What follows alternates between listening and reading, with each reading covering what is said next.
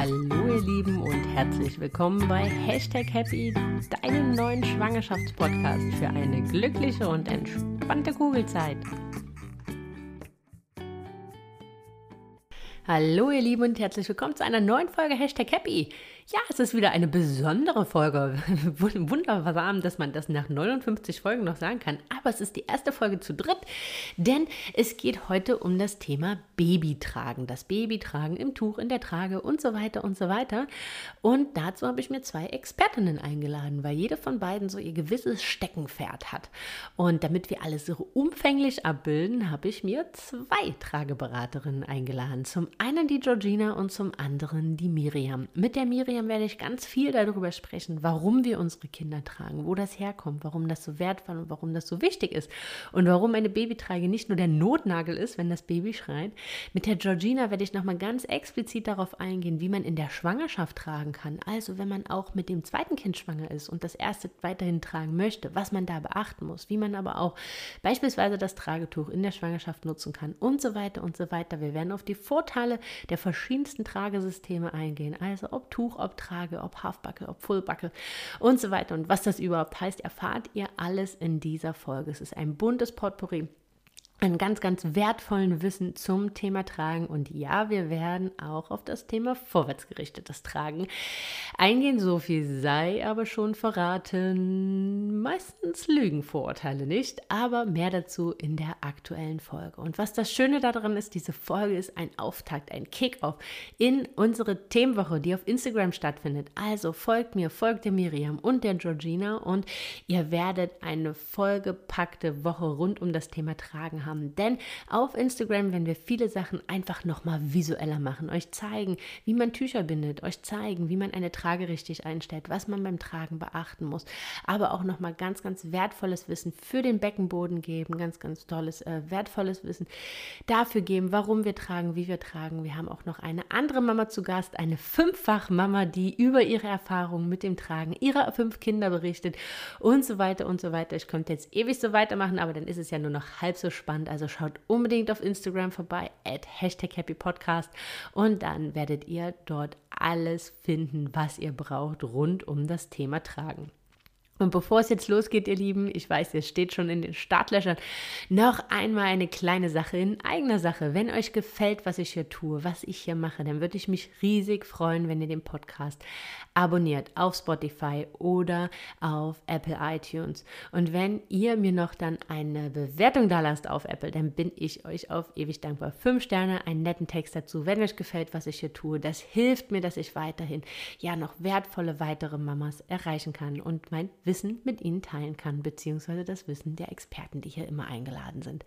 Also ihr Lieben, jetzt wünsche ich euch ganz, ganz viel Freude beim Zuhören. Ach nein, eine kleine Sache habe ich noch. Und zwar heute am 1.3. startet wieder mein Online-Kurs zur mentalen Vorbereitung auf deine Wunschgeburt. Und am im April startet natürlich auch wieder ein Kurs, denn der startet jeden Monat. Wenn du darüber mehr erfahren willst, dann schau einfach in die Shownotes, da findest du einen Link zu der Website von Löwenmama, so heißt der Online-Kurs nämlich und dort erfährst du ganz im Detail, ja, was dich dort erwartet und wie ich dich in vier Wochen auf neun Schritten zu deiner Wunschgeburt begleite. Und wenn du etwas mehr reinschnuppern magst, dann klick einfach auf den Link in den Shownotes und lad dir das E-Book runter. Da hast du ganz, ganz viele wertvolle Details und schon mal einen intensiven Einblick, Einblick, was dich in den neuen Schritten erwartet. Und dann würde ich mich riesig freuen, dich als Löwenmama begrüßen zu dürfen. Jetzt habe ich aber erstmal genug geschnackt. Jetzt stellen sich meine beiden Gäste, meine beiden Experten, die Miriam und die Georgina vor. Und ich freue mich auf eine tolle Folge und hoffe, ihr habt genauso viel Spaß beim Zuhören. Hallo, liebe Miriam und herzlich willkommen hier bei Hashtag Happy Podcast. Ähm, ich freue mich total, dich heute hier begrüßen zu dürfen zu unserer Folge zum Thema Babytragen. Du bist eine Trageberaterin oh, aus Nussloch, aber am besten stellst du dich einfach kurz selber vor, weil das kannst du nämlich viel, viel besser als ich. Ja, hallo, liebe Sandra, danke schön und ich freue mich auch heute hier zu sein.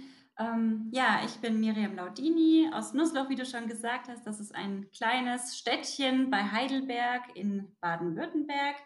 Da komme ich her. Ähm, ich bin verheiratet und äh, wir haben zwei Kinder. Die große ist schon fast fünf und die kleine wird jetzt demnächst drei Jahre alt. Und ja, ich bin Trageberaterin und ähm, zum Tragen bin ich durch meine Kinder gekommen, ähm, durch die große Maus sozusagen. Und bei uns war das so, ich war schwanger und damals hatten wir in der Schwangerschaft das Tragen eigentlich noch so gar nicht im Blickfeld. Wir hatten damals den Kinderwagen gekauft, einen sehr teuren Kinderwagen. Und ähm, der war sozusagen startklar. Und als dann die Maus auf der Welt war, da hat sie uns ziemlich deutlich gezeigt, dass sie gar nicht gerne im Kinderwagen liegen möchte, dass sie ähm, das nicht so toll findet, dass sie eher Körperkontakt braucht und Nähe braucht. Und ähm, wir haben dann so ein bisschen mit uns gehadert und haben das immer wieder probiert, aber es hat einfach nicht, nicht so wirklich funktioniert mit dem Kinderwagen. Und ähm, in meiner Verzweiflung hat mir dann die Hebamme ein äh, Tragetuch in die Hand gedrückt. Und da war ich erstmal ziemlich mit überfordert, habe so gedacht, okay, was soll ich denn jetzt damit machen? Ähm, habe dann diverse Anleitungen zum Tragetuchbinden mir im Internet zusammengesucht und habe da geübt und ausprobiert und gemacht. Und äh, ja, habe auch recht lange gebraucht, äh, bis ich das Ganze dann binden konnte mit der Maus. Aber irgendwann hat es dann ganz gut geklappt und ähm, dann habe ich einfach gemerkt, wie schön das ist und äh, wie gut das unserem Baby tut und wie gut es auch uns tut. Also es hat uns allen sehr viel Freude bereitet und ähm, ja, so fing die Tragegeschichte sozusagen an bei uns. Mir hat es dann richtig viel Spaß gemacht, sodass ich dann die nächste Bindetechnik gelernt habe und die nächste und die nächste. Und äh, dann kam die erste Tragehilfe dazu und so weiter. Und ähm, irgendwann habe ich dann erfahren, dass man da eine Ausbildung machen kann in dem Bereich. Und das war dann genau das Richtige. Also habe ich die Ausbildung gemacht, das ist jetzt schon knapp vier Jahre her. Und seitdem begleite ich Eltern, ähm, wenn Eltern Fragen haben zum Thema Tragen, und unterstütze Eltern, die richtige Tragemethode zu finden oder wenn generell Fragen da sind, ja, unterstütze ich da sehr gerne. Ja, vielen lieben Dank, Miriam, für, äh, für, ja, für deinen Einstieg oder für, ja, für deine Erklärung, wie du zum Tragen gekommen bist. Das impliziert oder das, da höre ich auf jeden Fall eine große Leidenschaft für das Thema Tragen heraus. Und ähm, ich glaube, das bringt uns auch super so zu, das, zu dem ersten Thema, was wir heute besprechen wollen. Und zwar, warum trägt man überhaupt? Und ähm, wo kommt das her? Was hat das für Vorteile fürs Baby, aber auch für die Mama? Lass uns vielleicht einfach dort direkt einsteigen. Jawohl, sehr gerne. Ähm, ja, das ist eigentlich auch ganz erstaunlich. Die meisten Eltern, die bei mir in der Trageberatung landen, die ähm, landen bei mir, weil sie ähm, einfach merken, ne, das Baby braucht viel Nähe und ich, ich habe einfach meine Hände nicht frei, weil ich es die ganze Zeit auf dem Arm tragen möchte oder muss, ja. Und äh, ich brauche einfach Unterstützung, um meine Hände frei zu haben. Das ist meistens so der, der Hauptanlass. Ähm, aber eigentlich steckt da sozusagen viel, viel mehr dahinter und das ist wirklich ein, eine ganz spannende Sache, ja. Ähm, und zwar ist es so, dass wir Menschen unsere Babys eigentlich schon immer, immer tragen. Also seit wir existieren, seit der Steinzeit und auch schon unsere Vorfahren, die Primaten, haben ähm, ihre Babys getragen. Und ähm, ja, also einmal, wenn man sich das sozusagen auf der Timeline anschaut, ja, und der Kinderwagen existiert eigentlich erst seit dem Mittelalter. Also eigentlich ist es wirklich etwas, was uns schon immer begleitet und wenn man mal global schaut, ja, tragen auch zwei Drittel der Weltbevölkerung trägt ihre Babys und da gibt es keinen Kinderwagen. Das ist eher so hier in unserer westlichen Welt sozusagen ähm, präsent mit dem Kinderwagen. Und das ist ganz interessant. Und ähm, ja, warum ist das so? Warum tragen wir unsere Kinder? Wo, woher kommt das? Ähm, da kann man, ähm, wenn man die Babys von Säugetieren sich anschaut, kann man da drei Kategorien unterscheiden. Und zwar gibt es einmal die Nesthocker, ja, das sind ähm, zum Beispiel an Vögeln kann man sich das gut vorstellen, ja, auch wenn das jetzt keine Säugetiere sind, aber auch zum Beispiel Mäuse oder ähm, Wölfe, Hunde, ja, das sind Nesthocker. Da kommen Babys auf die Welt und die sitzen die erste Zeit in ihrem Nest oder in ihrem Bau. Und Mama und Papa, die ähm, gehen raus, ja, laufen rum, holen Essen, suchen Nahrung, bringen es wieder zurück ähm, versorgen die Kinder und gehen dann wieder los, um Essen zu holen. Ähm, die Babys bleiben aber die erste Zeit in ihrem Nest sitzen. Ne? So hat es die Natur vorgesehen sozusagen. Und ähm, das sind so die eine Kategorie. Dann gibt es die ähm, Nestflüchter. Das sind zum Beispiel Pferde, Elefanten, Giraffen, Ziegen. Ähm, da ist es so, da kommen die Babys auf die Welt und ähm, die können innerhalb von wenigen Minuten aufstehen und direkt mit der Herde mitflüchten, ja, die Nestflüchter.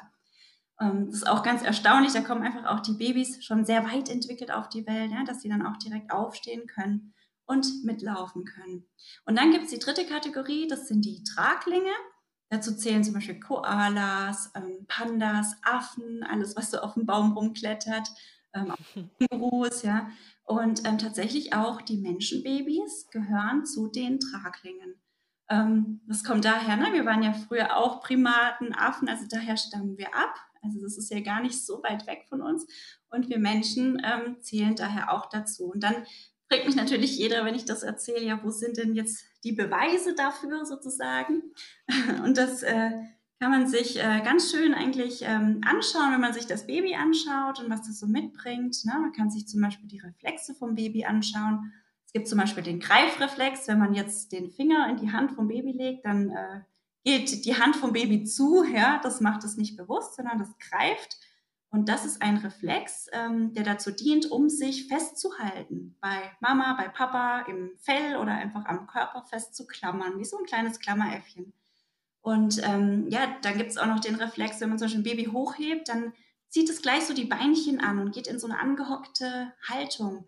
Ähm, das dient auch dazu, um sich festzuklammern und so, um sich festzuhalten. Ne? Und ähm, ja, so gibt es eben noch mehr Reflexe, die in die Richtung deuten, auch wenn man sich einfach die ganze Anatomie von einem Baby anschaut. Und ähm, dann sieht man, dass diese, diese Haltung von einem Neugeborenen eigentlich perfekt auf diese geschwungene Hüfte von uns Frauen passt. Ja, also wie so zwei Puzzleteile passt es perfekt ineinander. Und man vermutet auch, dass wir Frauen deswegen so eine geschwungene Hüfte haben, weil wir da halt immer unsere Babys getragen haben, ne? dass sich deswegen die Hüfte so entwickelt hat. Und bei den Männern ist es ja mehr gerade. Die Papas haben halt früher eher nicht so viel getragen. Ja? Das kam erst später zum Zug, als die Babys dann älter waren.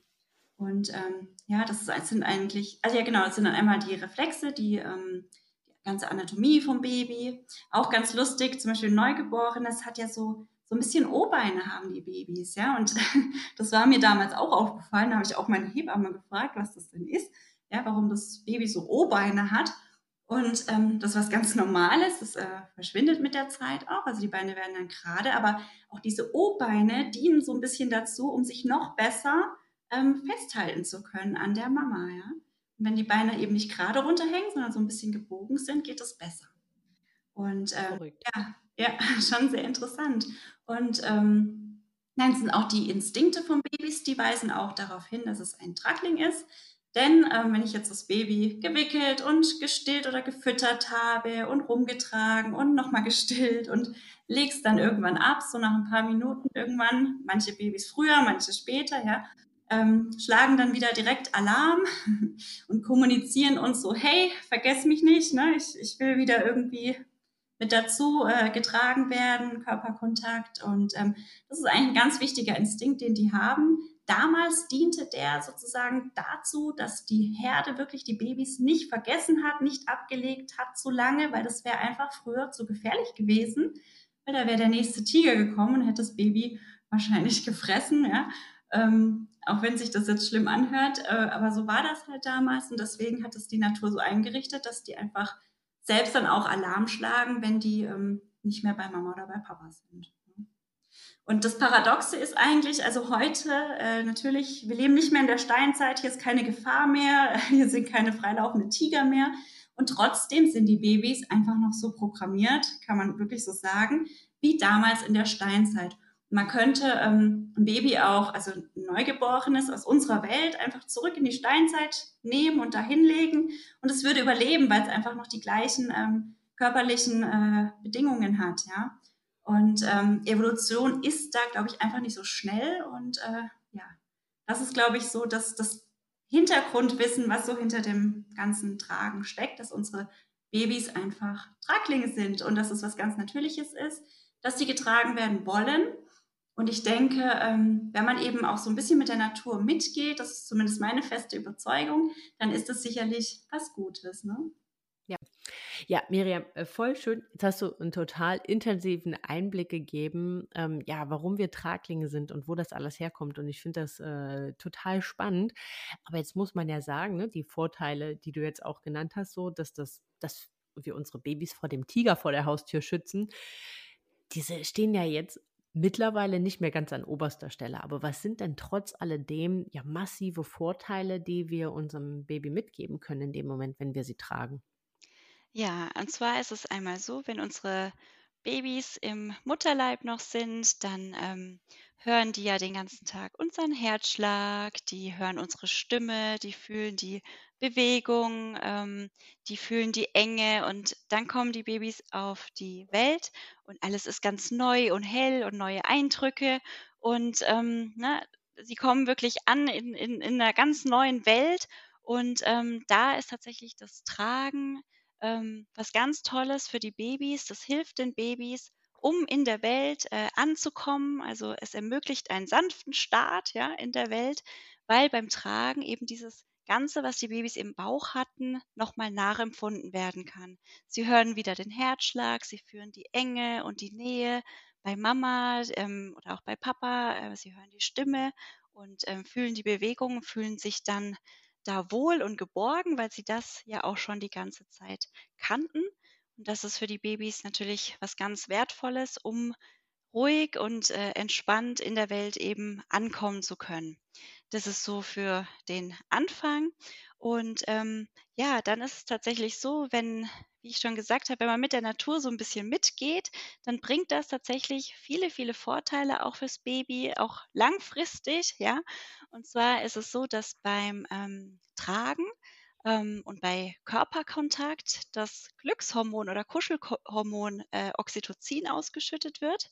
Das ist wirklich ein ganz, ganz tolles Hormon, das ähm, den Babys hilft, um sich glücklich zu fühlen, um zufrieden zu sein. Das ist auch schmerzlinderndes Hormon, das baut Stress ab und äh, hilft den Babys, äh, Reize zu verarbeiten und sich einfach glücklich und zufrieden zu fühlen. Ähm, und das Ganze ist auch, äh, das, also das Gleiche zählt auch für die, für die Mama. Auch bei der Mama wird oder beim Papa ebenso wird beim Tragen bei Körperkontakt, bei Nähe äh, Oxy Oxytocin ausgeschüttet.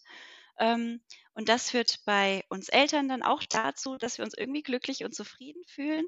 Und ich finde es auch ganz schön, weil ähm, Hebammen oft auch, wenn die merken, ja, dass irgendwie so ein, so ein bisschen eine Wochenbettdepression sich vielleicht annähert oder wenn die ähm, Eltern so ein bisschen Probleme vielleicht auch haben, Bindung aufzubauen, dann empfehlen Hebammen auch oft das Tragen, einfach um da nochmal ein bisschen mehr äh, den Hormonhaushalt auszugleichen und ähm, na, weil das einfach für die Bindung dann was ganz Schönes ist und zwar in beide Seiten sozusagen. Und ähm, dem Baby hilft das Tragen auch ganz viel, um Reize zu verarbeiten. Das hat einmal mit dem Hormon zu tun, aber auch ähm, damit, wie Babys die Umwelt kennenlernen und äh, ja die Welt entdecken. Und zwar ist es so, dass die sich rückversichern, ja. Also man geht zum Beispiel mit dem Baby ähm, raus, spazieren und ähm, dann kommt ein neuer Reiz, zum Beispiel ein lautes Auto oder ein Traktor oder irgendwas. Und ähm, das Baby hört oder sieht den Reiz, den Sinneseindruck und dann schaut das Baby zu Mama und fühlt, was macht die Mama. Und wenn die Mama dann entspannt ist und gelassen ist, dann kann das Baby lernen, okay, Traktor oder Auto ist nichts Schlimmes, ja. Ich habe jetzt gelernt, das ist total in Ordnung, Mama ist entspannt, also bin ich auch entspannt. Und ähm, das heißt, die rückversichern sich kontinuierlich, die gucken immer die Umwelt, dann gucken sie Mama an, gucken die Umwelt, gucken Papa an und rückversichern sich kontinuierlich. Und das können die natürlich super, wenn sie irgendwo nah bei Mama oder bei Papa dran sind sozusagen. Und so können die ihre ähm, die Reize verarbeiten, die die Umwelt mitbringt. Und ähm, das hilft den Babys natürlich unglaublich viel, wenn sie das bei Mama können und wenn sie das ähm, immer mal wieder können, den ganzen Tag über. Ähm, wenn das zum Beispiel jetzt nicht passiert, wenn die keine Mög Möglichkeit haben, sich rückzuversichern, wenn sie zum Beispiel den ganzen Tag im Kinderwagen sind, da ist das nicht möglich, weil die einfach am Anfang nicht so weit schauen können. Ja, da ist die Mama viel zu weit entfernt. Dann ähm, sammeln die den ganzen Tag sozusagen ihre Eindrücke. Ähm, und das kann dann zum Beispiel dazu führen, dass ich dann einen recht unruhigen Abend oder unruhige Nacht habe, weil ich dann eben als Baby ne, alle Eindrücke, die ich am Tag gesammelt habe, einmal verarbeiten muss, meiner Mama, meinem Papa erzählen muss, ja, und das sind dann oft so recht unruhige Nächte. Und ähm, ja, wenn ich, wenn das Baby einfach schon am Tag die Möglichkeit hat, immer mal wieder zu verarbeiten und die Nähe bei Mama zu tanken, dann ähm, fällt das dem Baby oft leichter und äh, findet dann auch abends besser, meistens in den Schlaf. Ja. Ähm, das ist so das mit dem Oxytocin.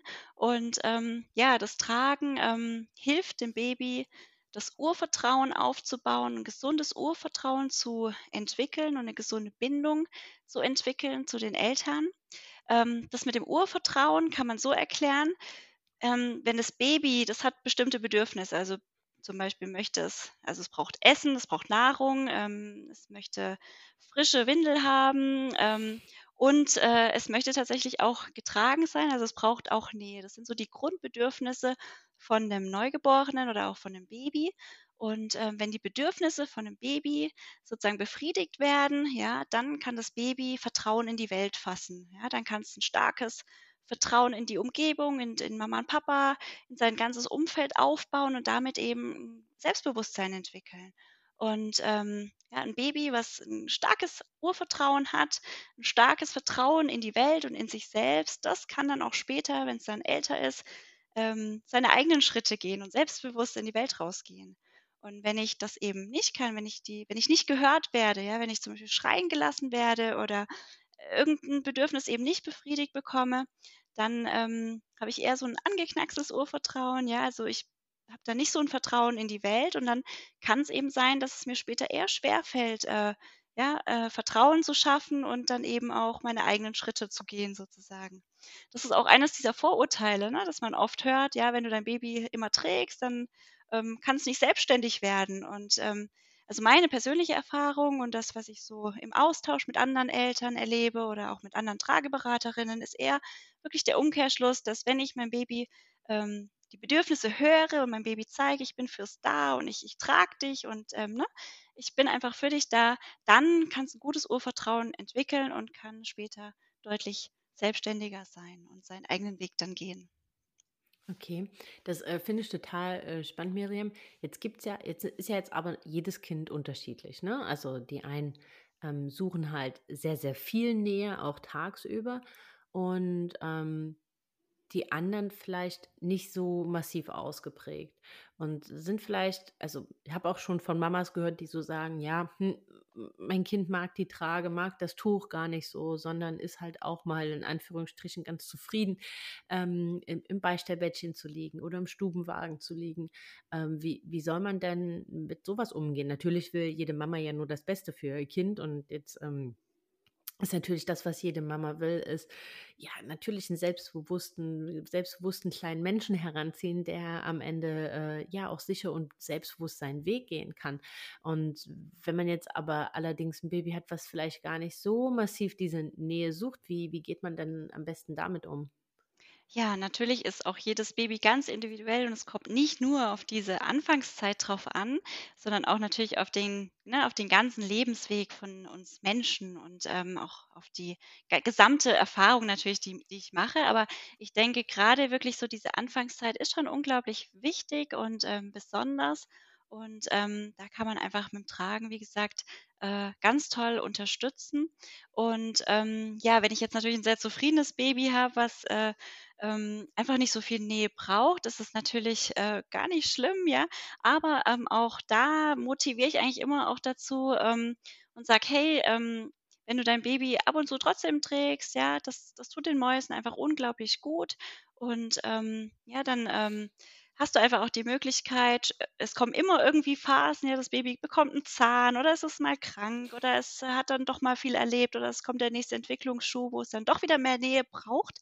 Und dann hast du einfach auch da die Möglichkeit, wieder auf die Trage oder auf das Tuch einfach zurückzugreifen. Ja? Wenn du das sozusagen wenn du nicht trägst und dann ähm, ist das Baby vier Monate alt oder zehn Monate alt und hat dann mal so einen Schub und du denkst, oh, jetzt, jetzt bräuchte ich wirklich mal eine Trage, dann ist es manchmal gar nicht so einfach, die Babys sozusagen wirklich wieder zurückzugewöhnen, ja, an das Tragen, sondern ähm, dann fällt es manchmal wirklich schwer und deswegen finde ich es ganz gut, wenn man wirklich so von Anfang an das Ganze ähm, auch immer mal wieder mit einer Trage begleitet.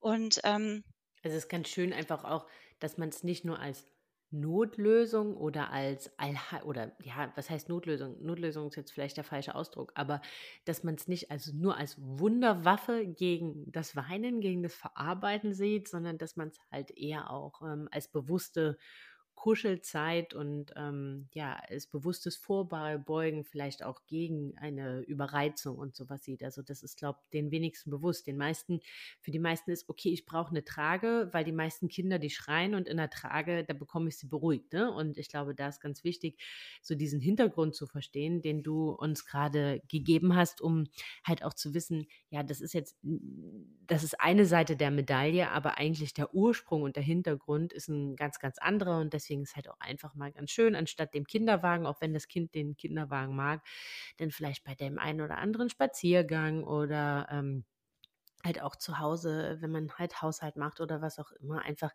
dann doch mal die Trage zu nutzen und dann die Zeit halt auch bewusst als Kuschelzeit wahrzunehmen. Ja, das hast du super formuliert, genau so. Und ähm, dazu gehört auch noch die ähm, zweite Seite, die auch ganz toll ist, das, das zweite große, der zweite große Vorteil sozusagen für die Mäuse ähm, beim Tragen ist nicht nur diese, was es für das Kognitive ähm, bedeutet, sondern auch für die körperliche Entwicklung ist das Tragen wirklich was ganz Tolles und was ganz Wertvolles. Und, ähm, und zwar ist es so, ne, unsere Babys sind einfach anatomisch dazu ausgelegt, die erste Zeit wirklich in so einer Klammerhaltung irgendwie an Mama, an Papa dran zu sein, ja. Und ähm, was bei dem Tragen passiert ist, also die, die Babys, die hängen nicht einfach nur so da in der Trage, sondern die arbeiten richtig mit, wie wenn du quasi in einem Pferd, auf einem Pferd sitzt und reitest, ja. So reiten die Babys auch aktiv auf einem selbst mit. Also es sei denn, sie sind vielleicht gerade wirklich komplett im Tiefschlaf, aber auch da haben sie so ein bisschen Reflexe und ähm, arbeiten mit. Und ähm, wenn die sozusagen sich anklammern bei der Mama oder beim Papa, ne, umklammern, sich festhalten, Muskeln ein bisschen anspannen und dann geht's los. Mama bewegt sich oder der Papa und ähm, hebt vielleicht mal was auf und ähm, dann gleichen die die ganze Zeit diese Bewegungen aus und trainieren dabei ganz toll ihre Muskulatur ähm, am ganzen Körper, ja. Und äh, das ist natürlich super wertvoll, zum Beispiel für die Wirbelsäule. Ja, die Wirbelsäule ist eine sehr empfindliche Stelle in unserem Körper. Die wollen wir früh gesund haben und lange gesund halten. Und dazu braucht es eben Muskulatur. Und ähm, das baue ich beim Tragen auf. Also das Tragen ist auch wie so ein Sport ja für die Kinder. Und ähm, da entwickeln die eine ganz tolle Muskulatur, ähm, die dann eben optimal die Wirbelsäule stützen kann bei den Mäusen. Das ist so das eine. Und ähm, dann ist es auch ganz, ganz wertvoll für die Gelenke vom Baby, ähm, wie zum Beispiel die Hüftgelenke. Ja, da ist es so, dass ähm, beim Tragen also generell sollte so die, das, es gibt die Hüftpfanne und der Hüftknochen, ja, die ähm, sollten so in so einem artrechten Winkel sein. Und ähm, na, wenn die Babys auf die Welt kommen und äh, es liegen keine Besonderheiten vor, dann haben die die optimale Stellung und da sollte das Ganze auch sozusagen bleiben und nachreifen. Und ähm, beim Tragen wird das eben optimal unterstützt. Ja, wenn ich richtig trage, dann nimmt das Baby die optimale Haltung ein, dass sich die Hüfte perfekt weiterentwickeln kann und ähm, ja, einfach ne, sich gesund entwickelt. Und so kann man auch alle weiteren Gelenke eigentlich durchgehen, zum Beispiel auch die Kniegelenke, die wollen wir später in so einer leicht geöffneten Stellung haben oder auch die Fußgelenke, ja, unsere Füße, die sind auch in so einer leicht geöffneten Stellung wenn ich richtig trage, dann unterstütze ich da auch die Entwicklung äh, optimal, weil das einfach die perfekte Haltung hat. Äh, das greift jetzt ein bisschen vor, Miriam, aber heißt das auch im Umkehrschluss, also gerade was du äh, mit der Hüfte ansprachst, es gibt ja auch Kinder, die kommen mit einer sogenannten Hüftdysplasie zur Welt, also wo gerade diese ähm, ja, du kannst es wahrscheinlich weitaus besser erklären, aber gerade wo diese Knocheneinstellung so von Knochen zu Hüftpfanne jetzt nicht so ganz optimal ausgeprägt ist, heißt das im Umkehrschluss, dass man diese Hüftdysplasie denn halt auch ähm, mit Tragen quasi in Anführungsstrichen behandeln kann? Also eine Hüftdysplasie ist einfach eine ähm, Fehlentwicklung der Hüftgelenke. Ja, vor allem geht es da um die Stellung eben von Hüftpfanne und Hüftknochen. Ähm, das ist wirklich so, dass von 100 Neugeborenen jedes zweite, dritte Baby da so ein bisschen Probleme mit hat. Ähm, woher das Ganze kommt, das kann so genetisch sein, es kann vererbbar sein, es kann auch irgendwie von der Stellung im Mutterleib kommen, ja. Ähm, also es kommt recht häufig vor, dass die Babys da Problemchen haben. Und ähm, wenn es da sozusagen ne, Probleme gibt, dann äh, ist meistens die Lösung, dass das Baby zum Beispiel erstmal breit gewickelt wird. Wenn es ein bisschen dramatischer ist, dann kann es auch sein, dass das Baby eine Spreizhose bekommt oder eine Schiene oder im schlimmsten Fall sogar einen Gips, was für die Babys sicherlich nicht schön ist, weil es ja ein Fremdkörper ist am äh, eigenen Körper. Und ähm, ja, was da, was da gemacht wird, ist mit der Schiene, ist natürlich, dass die, ähm, die Gelenke wieder in den richtigen Winkel sozusagen gerückt werden.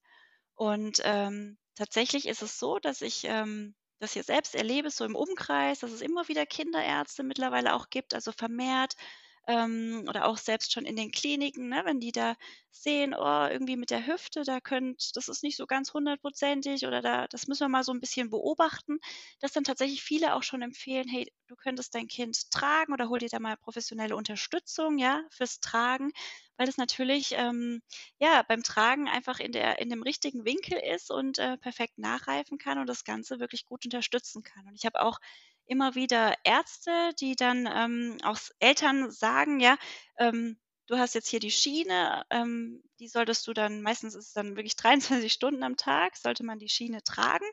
Und ähm, manche Ärzte lassen sich tatsächlich auch schon darauf ein, dass sie sagen, okay, wenn du dein Baby aber in der Trage oder im Tragetuch hast, kannst du die Schiene ablegen, weil da hat das den gleichen Effekt, das Ganze, ja. Und ähm, das finde ich immer ganz toll. Also es gibt wirklich schon einige Ärzte, die das so handhaben ähm, die ich hier im Umkreis kenne. Und das ist natürlich ganz toll für die Eltern und auch für die ähm, Babys, dass ja, sie dann einfach. für die Kinder, ne? Dass ja, sie dass halt einfach ein bisschen genau. freier sind, weil die sind natürlich mit dieser Schiene dann halt doch etwas, ist ja halt ein Fremdkörper am Körper, ne? Und das, ja. Mhm, das, das mag man halt nicht. Das ist nicht schön, nee, nee. ja. Richtig. Und von das ist halt schön, dass es da diesen anderen Weg auch gibt und ähm, ja.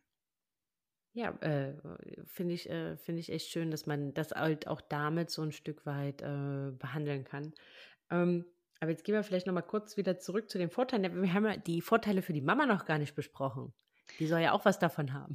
Genau, also für die Mama und natürlich auch gleichermaßen für den Papa das ja, natürlich. der größte äh, gar Vorteil. Keine Frage. ja, die Papas dürfen wir nicht vernachlässigen. Ähm, der größte Vorteil ist natürlich, ich habe meine Hände frei. Mein Baby braucht viel Nähe, viel Aufmerksamkeit, ja, und ähm, ich trage mein Baby den ganzen Tag irgendwie auf dem Arm und kann irgendwie nichts machen und äh, ne. Und natürlich, wenn ich dann mit einer Trage trage oder in einem, im Tragetuch, dann habe ich einfach meine Hände frei, ähm, kann in Ruhe meinen Kaffee nebenher trinken, während das Baby bei mir kuschelt, ähm, kann nebenher in Ruhe essen, in Ruhe aufs Klo gehen, ein bisschen kann Haushalt in Ruhe machen. schminken. Genau. in Ruhe die Was Haare auch immer. Sonst ist es meistens wirklich so, irgendwie Baby ist gerade eingeschlafen, man flitzt ins Bad, fängt an und dann, dann wird das Baby wieder wach und man muss wieder zurück und so, ne? Dieses Hin und Her und ähm, ja, so kann das Baby einfach äh, Nähe tanken und ähm, man kann dabei einfach ein bisschen was machen und ja, das Tragen erleichtert wirklich unglaublich den Alltag. Ähm, ja, ähm, es gibt natürlich Babys, die mehr, mehr Körperkontakt brauchen und Babys, die das ein bisschen weniger brauchen. Aber wie wir es schon hatten, es kommen immer Phasen, wo ähm, Babys eben viel Körperkont brauch Körperkontakt brauchen und das ist einfach Gold wert. Und gerade auch, wenn vielleicht nochmal ein Geschwisterkind schon mit im Haus ist oder mehrere Geschwisterkinder oder wenn ich einen Hund habe und Gassi gehen muss oder so, ne, da ist es einfach unglaublich wertvoll, wenn ich meine Hände frei habe. Und ähm, ich finde auch für die Papas ist es was unglaublich Tolles. Ähm, zum Beispiel bei uns war das so, ähm, ja, ich habe mein, meine Tochter gestillt und ähm, wenn der Papa die Maus auf dem Arm hatte und sie wurde dann so ein bisschen unruhig, dann ähm, hat er immer gleich die Hände schon ausgestreckt und hier, nimm du das Baby, die hat bestimmt Hunger, ja. Und ähm, da, also er hatte irgendwie, also wir Frauen, wir haben so unser, unser Mittelchen sozusagen, um die Babys äh, ruhig zu bekommen, ja, durchs Stillen oder durchs Füttern und das ähm, fehlt den Papas oft. Ähm, und äh, da finde ich, da hilft das Tragen ungemein, weil der Papa damit einfach auch eine Methode hat, um das Baby ähm, ruhig zu bekommen und ähm, zum Schlafen zu bekommen. Und ich habe das bei meinem Mann ganz toll gemerkt. Ähm, seit er dann, also als er das dann so gelernt hatte mit der Trage oder mit dem Tuch, ähm, war der einfach auch viel zufriedener und entspannter, wenn er irgendwie alleine mal war mit dem Baby. Ne? Dann konnte ich auch wirklich mal eine Stunde in Ruhe einkaufen gehen und mein Mann saß dann nicht zu Hause auf brennenden Kohlen, sondern wusste, wenn das Baby jetzt unruhig wird, dann, dann packe ich es einfach in die Trage und gehe ein bisschen spazieren und äh, ja, so hatte er dann eben auch einfach seine Methode. Das ist so. Das, äh, das finde ich ähm, voll schön und aber auch das, was du eingangs sagtest, äh, zur ganzen ähm, Hormonausschüttung, den Papas fällt es ja manchmal auch am Anfang schwieriger, das alles auch zu greifen, ne? So dass das auf einmal ein Baby und also wir haben 40 Wochen äh, Zeit, uns darauf vorzubereiten und ich finde selbst für uns Frauen ist das teilweise schwierig, denn irgendwie so kurz nach der Geburt zu begreifen, zu verstehen, dass das derselbe kleine Mensch ist, der da im Bauch ist, ne? Und ähm, für die Papas ist das natürlich noch so ein Stück weit abstrakter und ähm, da kann halt auch wie du es eingangs schon sagtest, ne, wenn da vielleicht so ein bisschen äh, Bindungsstartschwierigkeiten am Anfang sind, kann das für die Papas halt auch eine ganz, ganz tolle Möglichkeit sein, um da halt auch einfach viel, viel stärker und viel, viel schneller halt auch einfach näher aufzubauen. Genau, und das kommt durch den durch diese Oxytocin-Ausschüttung, die eben nicht nur beim Baby stattfindet, sondern auch bei Mamas und bei Papas gleichermaßen. Und ich finde, das hat die Natur schon echt geschickt gemacht, ja. Ähm, dass sie sozusagen Glückshormone bei uns äh, auslöst, wenn wir Nähe, also wenn das Baby nah bei uns ist und ähm, im Gegenzug Adrenalin und Stresshormone in uns ausschüttet, wenn das Baby weint oder ne, nicht bei uns ist. Also das ist schon ganz interessant und genau wie du sagst, das hilft natürlich den, den Papas auch ganz toll in ihrer Papa-Rolle anzukommen und ähm, eine Bindung zum Baby aufzubauen. Und ich glaube, es gibt auch irgendwie, ich glaube, wenn man als Papa dann irgendwie im Tragetuch ja auf dem Spielplatz äh, steht und das Baby da vorne hat oder im Supermarkt oder so, das ist auch immer echt ein Highlight. Und ähm, ich glaube, da freuen sich auch echt immer alle dran. Und äh, ich sehe das auch bei den Papas, wie stolz sie dann auch immer sind, ne, wenn sie da vorne ihr Mäuschen tragen. Ja, das äh, wollte ich gerade sagen. Ich sehe das auch immer bei uns ähm, recht viel auf wenn die Papas dann spazieren gehen, ne, und dann so richtig stolz dann aus teilweise, wenn die Mama dann selbst daneben läuft, ne, und die haben dann so ganz stolz ihr Baby vorne in der Trage und das kuschelt da ganz eingeknuddelt äh, und, und, und, und schläft seelenruhig, ne, dass sie da so richtig so toll, stolz wie so ein Spanier dann da lang stolzieren und ihr Baby vor der Brust tragen. Genau, ja. Schon schön anzusehen, ja. Auf jeden Fall, auf jeden genau. Fall. Ja, und dann kommt ähm. natürlich noch dazu, noch als letzter äh, Vorteil für Mama und Papa, ähm, man trägt sein Baby ja sowieso, ja. Also ähm, wir lassen ja unsere Babys nicht schreien und wenn die sich bemerkbar machen, dann nehmen wir sie auf den Arm. Und am Anfang geht es auch gut, weil da sind die ja klein und leicht, ähm, aber die werden eben schnell schwerer und da wird das natürlich für den eigenen Rücken und für den Arm immer anstrengender, weil man ja doch meistens auch so einseitig trägt irgendwie. Ne? Und das ist natürlich für den eigenen Rücken schon echt eine Belastung. Und ähm, da hilft natürlich eine Trage oder ein Tuch ungemein. Ähm, das ist unglaublich rückenschonend, weil da einfach das Gewicht vom Baby ähm, symmetrisch auf dem eigenen Rücken verteilt wird. Und ja, das ist einfach für den eigenen Rücken wirklich ähm, am allerangenehmsten. Und später natürlich, wenn die Mäuse dann ein bisschen älter, ein bisschen größer sind, dann kann man auch auf dem Rücken tragen. Das ist dann nochmal körperschonender, ja. Und, ähm, und deswegen ist es auch gar nicht so schlecht, wirklich so von Anfang an mit dem Tragen auch anzufangen, weil dann die, Mus die eigene Muskulatur sozusagen beim Tragen auch immer mitwächst. Es ist wie wenn man ins Fitnessstudio geht. Man fängt mit kleinen Gewichten an, ja, und dann steigert man sich. Und ähm, wie wenn man jetzt irgendwie mit, mit zehn Monaten erst einsteigt, ja, und dann gleich so einen Mops in der Trage hat, das ist natürlich dann auch super anstrengend. Deswegen ist es wirklich eine gute Sache, wenn man da so von Anfang an ähm, anfängt und halt immer mal wieder ein bisschen trägt, damit auch die eigene Muskulatur sozusagen sich dran gewöhnen kann und ähm, dann, dann wird das Gewicht, also man merkt es dann sozusagen auch gar nicht, dass die Babys schwerer werden, weil man einfach die Muskulatur auch dafür entwickelt und ähm, ja, den Rücken dabei, den eigenen Rücken dabei trainiert. Ähm, super, vielen Dank, äh, Miriam.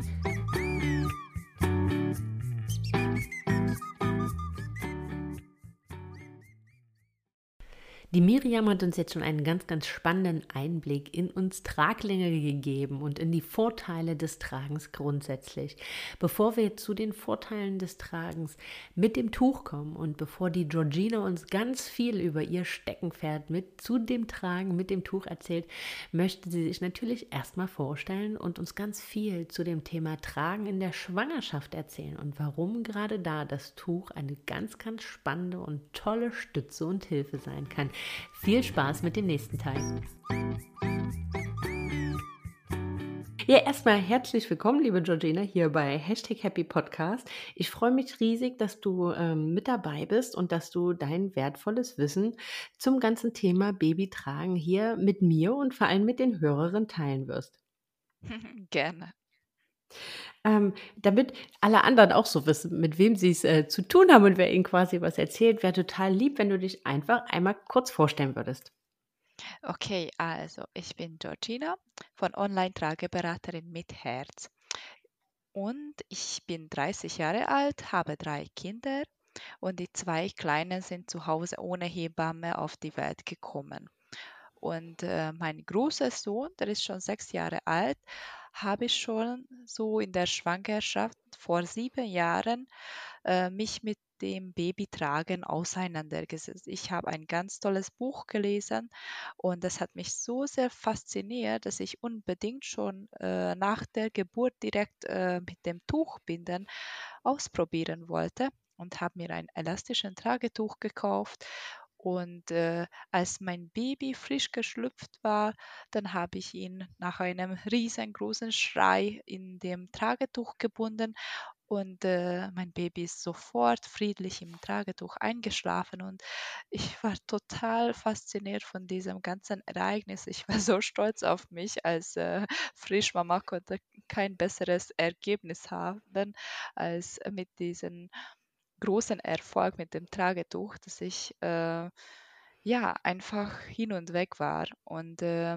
diese Leidenschaft, was äh, bei mir von erstmal als Hobby entwickelt wurde, habe ich auch äh, nach zwei Jahren später als Traumberuf gemacht und ich arbeite hauptsächlich online und berate die Mamas und Papas oder Großeltern äh, einfach online und äh, gebe meine Beratung so direkt weiter.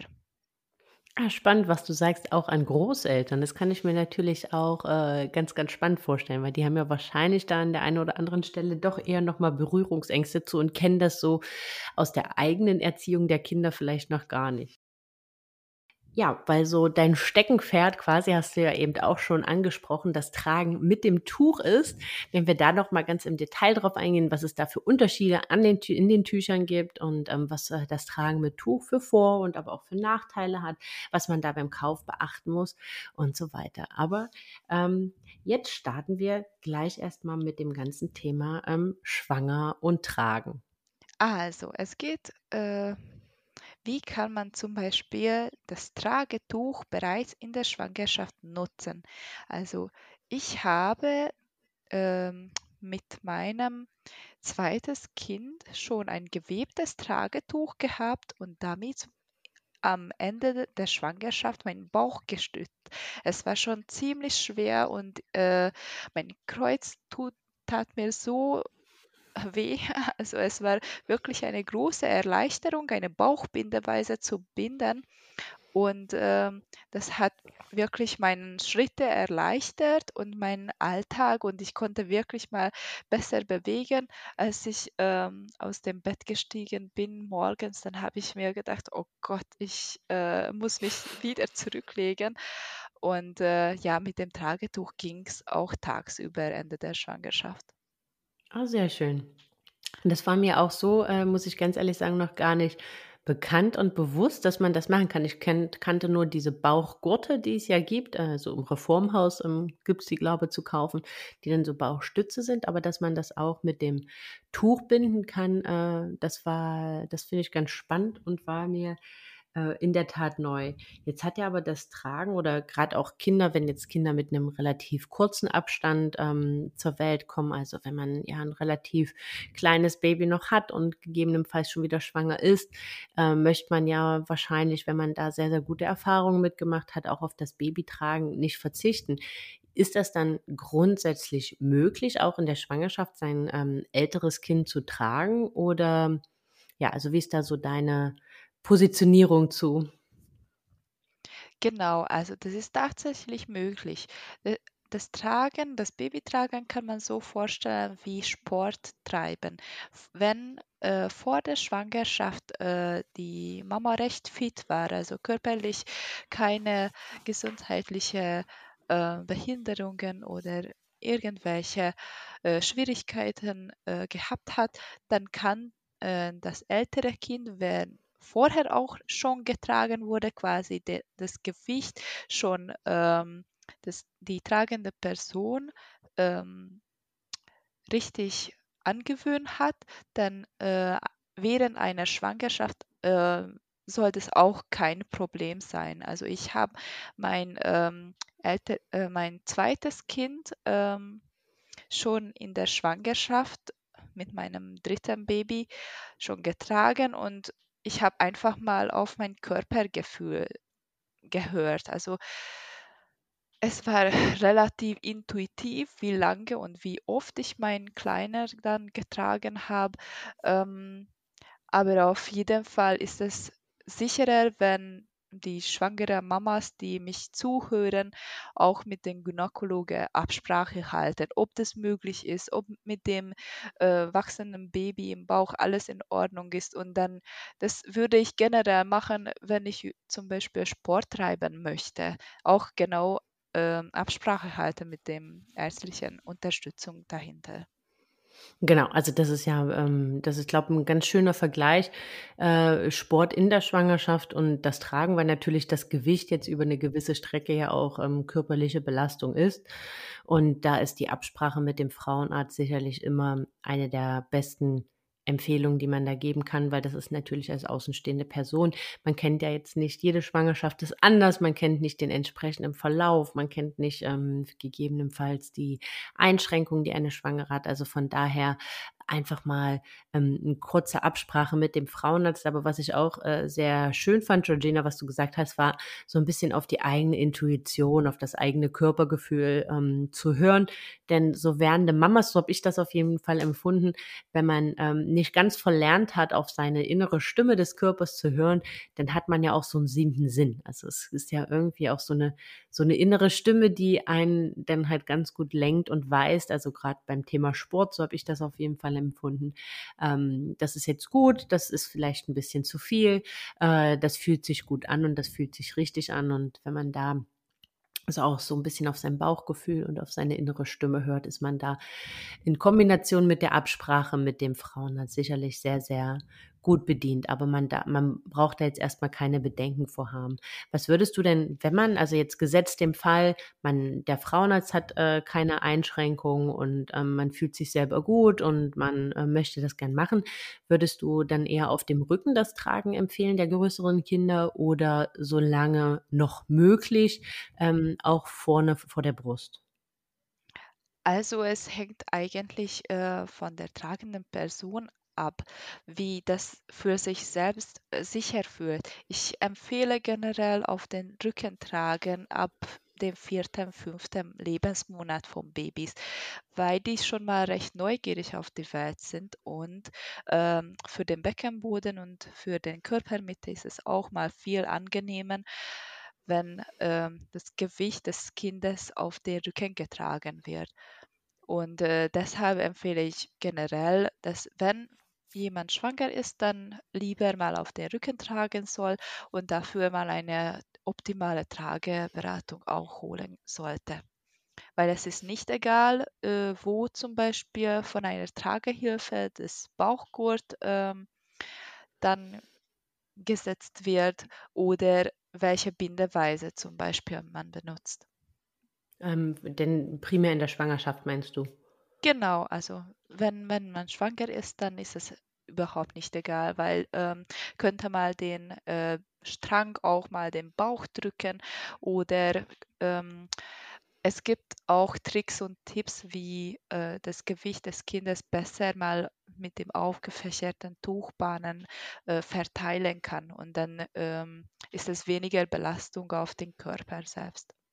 Ja, okay, das ist natürlich. Also, ich glaube, speziell in der Schwangerschaft ist dann halt schon, ähm, sehr, sehr hilfreich und sehr empfehlenswert, sich dann da professionelle Beratung zu holen und wahrscheinlich auch nicht nur einmal so im Verlauf der Schwangerschaft, weil mit wahrscheinlich mit wachsendem Bauch, ähm, braucht man dann immer mal noch mal 'n kleines Update, äh, speziell dann halt auch so zu den Bindetechniken mit Tuch, weil da gibt's ja am aller, allerlei, so wie ich das in den letzten, ähm, ich glaube, 28 Tage war das, wo ihr 28 Bindetechniken auf Instagram vorgestellt habt.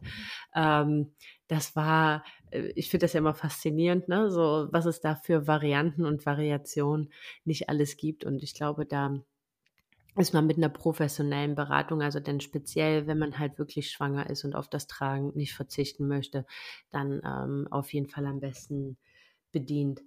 Ähm, was bietet sich denn grundsätzlich in der Schwangerschaft eher an, Georgina? Würdest du in der Schwangerschaft eher das Tragen mit dem Tuch oder eher das Tragen äh, mit einer ja, Systemtrage, ob jetzt ähm, Halfbuckle oder Voll, äh, Vollbuckle? Was würdest du da eher empfehlen? Also ich spezifisch würde sagen, das hängt wirklich von der tragenden Person ab, äh, was wenn zum Beispiel gut straffen kann, ein Tragetuch, dann lieber ein Tragetuch nehmen. Wenn überhaupt mit dem ganzen Bindeweise nicht klarkommt, dann lieber einen ähm, äh, halbe Schnallentrage oder eine Fullbuckeltrage. Also es ist, man kann alles lernen. Es ist äh, schon ein Fakt. Ich könnte mhm. mal für meine Kinder auch das äh, Binden beibringen und werde ich natürlich. Ähm, es ist kein Hexenwerk, muss man quasi nur üben, üben, üben und das macht den Meister natürlich. Ja, das, das stimmt. Übung macht den Meister, das ist immer so. Ähm, aber ist halt auch so ein bisschen wahrscheinlich Typfrage, ne? Also wer da vielleicht auch die Ruhe hat, dann halt mit dem kleinen ähm, Neugeborenen dann halt in die Übung zu gehen, weil ich meine, wir hatten jetzt eine Halfbuckle-Trage und ich muss schon sagen, wir haben das im Vorwege auch geübt, ähm, auch dann bei einer Trageberaterin, aber wenn man das halt so das erste Mal mit seinem eigenen lebendigen Baby macht, was sich auch bewegt, ist das ja schon immer noch mal was anderes, so muss man sagen. Ne? Also es hat dann schon nochmal eine andere Herausforderung und ich weiß, die ersten Male waren wir auf jeden Fall gut nass geschwitzt, bis äh, dann halt die Trage so richtig saß, weil man dann und dann zu zweit auch, weil man dann auch nichts falsch machen wollte und äh, liegt das jetzt alles richtig, ist das jetzt alles richtig gespannt und so weiter und so weiter. Und ähm, da kann ich mir schon vorstellen, dass das natürlich mit so einem Tuch, die ja teilweise auch sehr, sehr lang sind, ähm, denn schon nochmal eine andere Herausforderung ist. Ne? Weil meistens ist ja auch so die Situation oder ganz oft, ähm, werden ja auch Tragen und Tücher erst in dem Moment genutzt, wenn vielleicht das Baby schon schreit und sich nicht so gut beruhigen lässt oder so. Ne? Und dann ist ja grundsätzlich ohnehin schon mal eine angespannte, eher hektische Stimmung. Und äh, da ja, muss man, ist das wahrscheinlich, wie du sagst, eine, eine Typsache, wer da eher die Ruhe hat, auch das ähm, gut und gerne halt auch mal lange zu üben und ähm, dann halt in der Situation dann halt auch die Ruhe behält, um dann halt vielleicht noch ein paar Handgriffe mehr zu machen. Genau, deswegen am liebsten schon äh, Anfang der Schwangerschaft schon eine Trageberatung buchen und in ganz aller Ruhe kann man alle Bindeweise so lange üben, bis das Baby quasi da ist. Ja, das stimmt. Ähm, dann, du hast ja gesagt, ähm, du hast dein letztes, äh, nee, dein mittleres Baby dann quasi auch getragen in der Schwangerschaft. Genau. Bis wann hast du, bis wann hast du getragen, Georgina? Circa bis den 36., 37. Schwangerschaftswoche habe ich schon mal nicht so gutes Gefühl gehabt. Also ich wollte einfach mal freie Schulter haben und ähm, ich habe auch äh, mein Baby gestillt während der Schwangerschaft bis äh, den sech, äh, 16. Lebensmonat und ähm, zwischen meine zwei kleinen Kinder sind nur 22 Monate. Und mhm. ähm, ja, also irgendwann, als ich das Gefühl ha gehabt habe, es ist für mich nicht mehr angenehm, dann habe mhm. ich es auch gelassen. Der Papa kann natürlich den kleinen Kind auch äh, genauso schön tragen wie die Mama. Also es ist keine Muss-Sache für die ja. Mamas, dass man alles selber machen müssen. Nein, nein, um Gottes Willen. Das ist ja, da bin ich ja auch ganz großer äh, Befürworter dafür. Also auch den, den Papas halt auch. Und das geht jetzt gar nicht nur darum, dass die auch was übernehmen sollen, sondern ich finde halt auch schön, denen diese Nähe auch zu ermöglichen. Ne? Also davon äh, mal ganz abgesehen, da halt auch mal als Mama das Loslassen zu lernen und auch mal dem Papa die Kuschelzeit genießen zu lassen. Ja, äh, vielen lieben Dank erstmal zum ganzen Thema Schwanger und Tragen, Georgina. Nachdem Georgina uns jetzt einen ganz, ganz spannenden Einblick in das Thema Tragen in der Schwangerschaft gegeben hat, übernimmt jetzt nochmal Miriam und erzählt uns, was man beim Tragen eigentlich beachten muss und woran man weiß, dass man richtig trägt. Ja, danach geht es über in das ganze Thema. Was muss man denn beim Tragenkauf überhaupt beachten und beim Tuchkauf? Und es geht nochmal um die Vorteile der Tücher, also bleibt unbedingt dabei.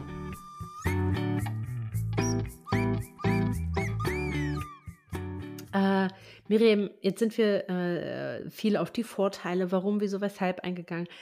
Aber woher weiß ich denn jetzt, dass ich richtig trage? Also das ist sicherlich was, was jetzt auf der Tonspur oder allein auf der Tonspur relativ schwierig ist. Deswegen werden wir das auf jeden Fall diese Woche in der Themenwoche auf Instagram auch nochmal mit Bildern untermauern quasi.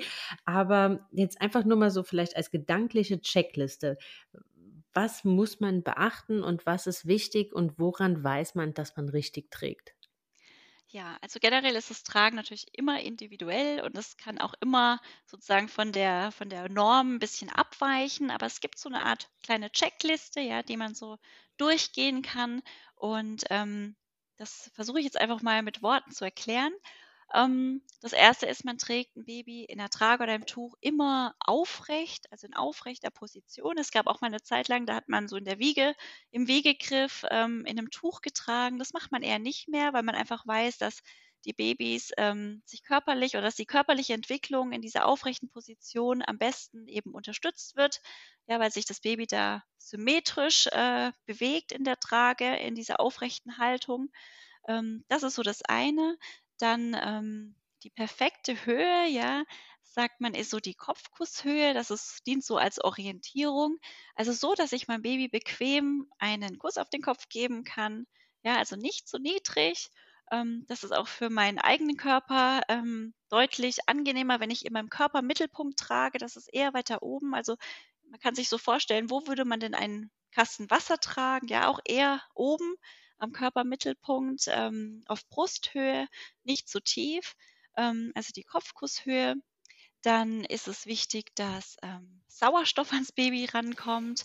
Da kann man so als äh, Richtlinie nehmen, also das Näschen sollte zu sehen sein vom Baby und ähm, eine Tragehilfe sollte auch immer nur so bis Oberkante Ohr gehen. Ja, dann fährt man auf jeden Fall auf Nummer sicher, dass da oben genug Sauerstoff ans Baby rankommt. Ähm, das Baby sollte rundum äh, gut gestützt sein, guten Halt haben. Es sollte jetzt nicht komplett an einen rangeklatscht sein. Ja, also es, man muss sich selber noch wohlfühlen, aber es sollte natürlich schon ein ähm, ein enges Gefühl sein, so dass ich nicht das Gefühl habe, mein Baby fällt gleich raus. Ja, also ich ähm, muss mich trauen, sozusagen die Arme loslassen zu können. Wenn ich mich das traue, dann äh, ist auch alles gut gestützt. Und ähm, ganz wichtig ist die sogenannte Anhock-Spreizhaltung. Da geht es genau um die Hüftstellung, um die Beinstellung der Mäuse. Die Beine sollten, ähm, also die Kniekehlen sollten ein bisschen höher sein als der Popo, so ein bisschen auf Bauchnabelhöhe vom Baby. Und äh, wenn man das so von vorne sich so frontal anschaut, ähm, sollten die Beine wie so ein M aussehen. Ja, also der Popo ein bisschen niedriger, die Kniekehlen ein bisschen höher, die Beine dann locker runterhängend. Das ist die Anhock-Spreizhaltung, wie so eine, so eine Froschhaltung. Und ähm, das ist auch nichts Erfundenes oder so. Das ist ähm, einfach die ganz natürliche Haltung, die Neugeborenes einnimmt, wenn man es hochhebt und dann an, an den eigenen Körper legt. Ja, also es ist hm. keine Erfindung. Und ich finde es immer ganz faszinierend, wenn man mal so schaut, wie die, wie die Afrikaner so tragen oder so, ne? Da sitzen die Babys einfach immer perfekt in dieser Haltung. Ich finde das total faszinierend. Und ähm, uns fällt das manchmal irgendwie unglaublich schwer, ähm, ne, zu, zu, das Ganze so zu justieren und zu gucken, was, wie das jetzt sitzen muss. Also wir Europäer müssen das irgendwie gefühlt immer so lernen. Und äh, die Afrikaner oder auch andere ähm, ja, Kulturen, die einfach viel tragen, wo das immer weitergegeben wird und die machen das einfach ganz natürlich. Und äh, ich denke, die spüren auch einfach, was sich gut anfühlt, ne, und das äh, so wird dann getragen. Und das ist dann einfach auch die, genau die richtige Haltung. Meistens ist es wirklich so, wenn man in einem Tuch trägt oder in einer Trage und man fühlt sich wohl, dann ist es meistens auch richtig. Und wenn man irgendwie merkt, hm, irgendwie, ich bin mir nicht sicher oder irgendwas ist komisch, dann ist meistens auch irgendwie was, ne, was man noch mal ein bisschen verbessern könnte. Okay. Also, wie gesagt, ne, keine, keine Sorge da draußen. Wir unterstreichen das auf jeden Fall auch äh, nochmal mit Bildern diese Woche ähm, bei, der, bei der Themenwoche auf Instagram. Aber ich glaube, das ist schon mal gedanklich eine ganz, ganz tolle äh, Checkliste, wenn man so weiß, okay, man kann ein Küsschen geben, äh, das Näschen ist frei, äh, gerade bei so Tragesystemen so bis zur halben Ohrhöhe und ähm, vor allem die, äh, die Haltung. Kannst du vielleicht noch mal ähm, ganz kurz was zur Stegbreite sagen? Also ähm, die kann man ja bei den meisten äh, Tragen einstellen, wie breit die so sein sollte und was da optimal ist? Genau, also eine 'ne gute Trage zeichnet sich tatsächlich darin aus, dass ich den Steg einstellen kann. Und, ähm, mit Steg ist einfach gemeint der Stoff, der unterm Popo vom Kind ist, ja. Ähm, man kann sich das auch ein bisschen so vorstellen, wie wenn man sich in eine Hängematte reinsetzt. Und zwar, ähm, wenn ihr euch das so bildlich vorstellt, so eine gespannte Hängematte. Wenn ich mich jetzt nicht da reinlege, der Länge nach, sondern mich so seitlich reinsetze, dann, dann geht mein Popo tief in diesen Tuchstoff rein und mein, mein Rücken kann sich da gemütlich reinrunden und ähm, meine Kniekehlen, die hängen dann automatisch auf der Kante von der Hängematte. Das mache ich ganz automatisch so, weil das bequem ist. Ähm, einfach von der Gewichtsverteilung her, aber auch einfach, weil ich in der Kniekehle keine Nerven habe. Ja, wenn da sich mal so eine Kante befindet, ähm, dann ist das nicht unangenehm. Das schneidet nicht ein oder so. Wenn sich aber diese Kante jetzt irgendwie an meinem Oberschenkel irgendwo da in der Mitte befinden würde, da habe ich ja ein bisschen Speck und so, ne? Und ähm, da kann das schon echt auch mal unangenehm einschneiden und da könnte auch dann mein Bein einschlafen, wenn ich länger in so einer Position bin. Mhm. Und das ist so ein bisschen die die Haltung von dem Baby, ja, wie wenn es in so einer Hängematte drin hängt. Und wenn ich jetzt zum Beispiel das Tragetuch habe, dann ähm, und ich binde das Tragetuch, dann ergibt sich das so ziemlich von alleine, dass äh, das Baby am Ende in so einer Hängematte sitzt und das Tuch unten von Kniekehle zu Kniekehle geht. Und in einer Babytrage muss ich das vorher einstellen. Man muss auch gucken, dass der Tuchstoff, also der Steg von der Trage, von Mhm. Kniekehle zu Kniekehle bei meinem Baby geht. Und zwar in dieser angehockten Haltung, in dieser Hängematte-Position sozusagen. Also nicht indem meine Beine vom Baby runterhängen, sondern wirklich in dieser Froschposition von Kniekehle zu Kniekehle. So stelle ich das ein und muss das natürlich auch immer mitwachsen lassen. Ja, wenn mein Baby größer wird, dann muss der Steg mitwachsen. Und das macht eben dann auch eine gute Trage aus, dass ich eben diesen Steg mitwachsen lassen kann. Okay. Ja, äh, vielen lieben Dank. Da sind wir sogar schon mal zu den Tragen kurz abgebogen quasi. Ähm, bevor wir da jetzt äh, komplett dahin kommen, ähm, was man, was es da für Unterschiede bei Tragesystemen gibt, ähm, würde ich noch gerne einmal auf das ganze Thema nach vorne gerichtet tragen kommen. Das ist ja auch was, was immer wieder ganz, ganz heiß diskutiert wird, wo es ganz, ganz viele Meinungen dazu gibt und äh, ja, was auch zu der einen oder anderen Diskussion unter Mamas führen kann. Ja, also das Face-Forward-Tragen, das nach vorne gerichtete Tragen in der Babytrage, das ist äh, wirklich stark äh, diskutiert immer wieder. Es gibt ähm, Hersteller, es gibt Tragen, die das ermöglichen. Ähm, in Amerika werden Babys üblicherweise ganz viel so getragen. Hier in Deutschland sieht man es auch immer mal wieder.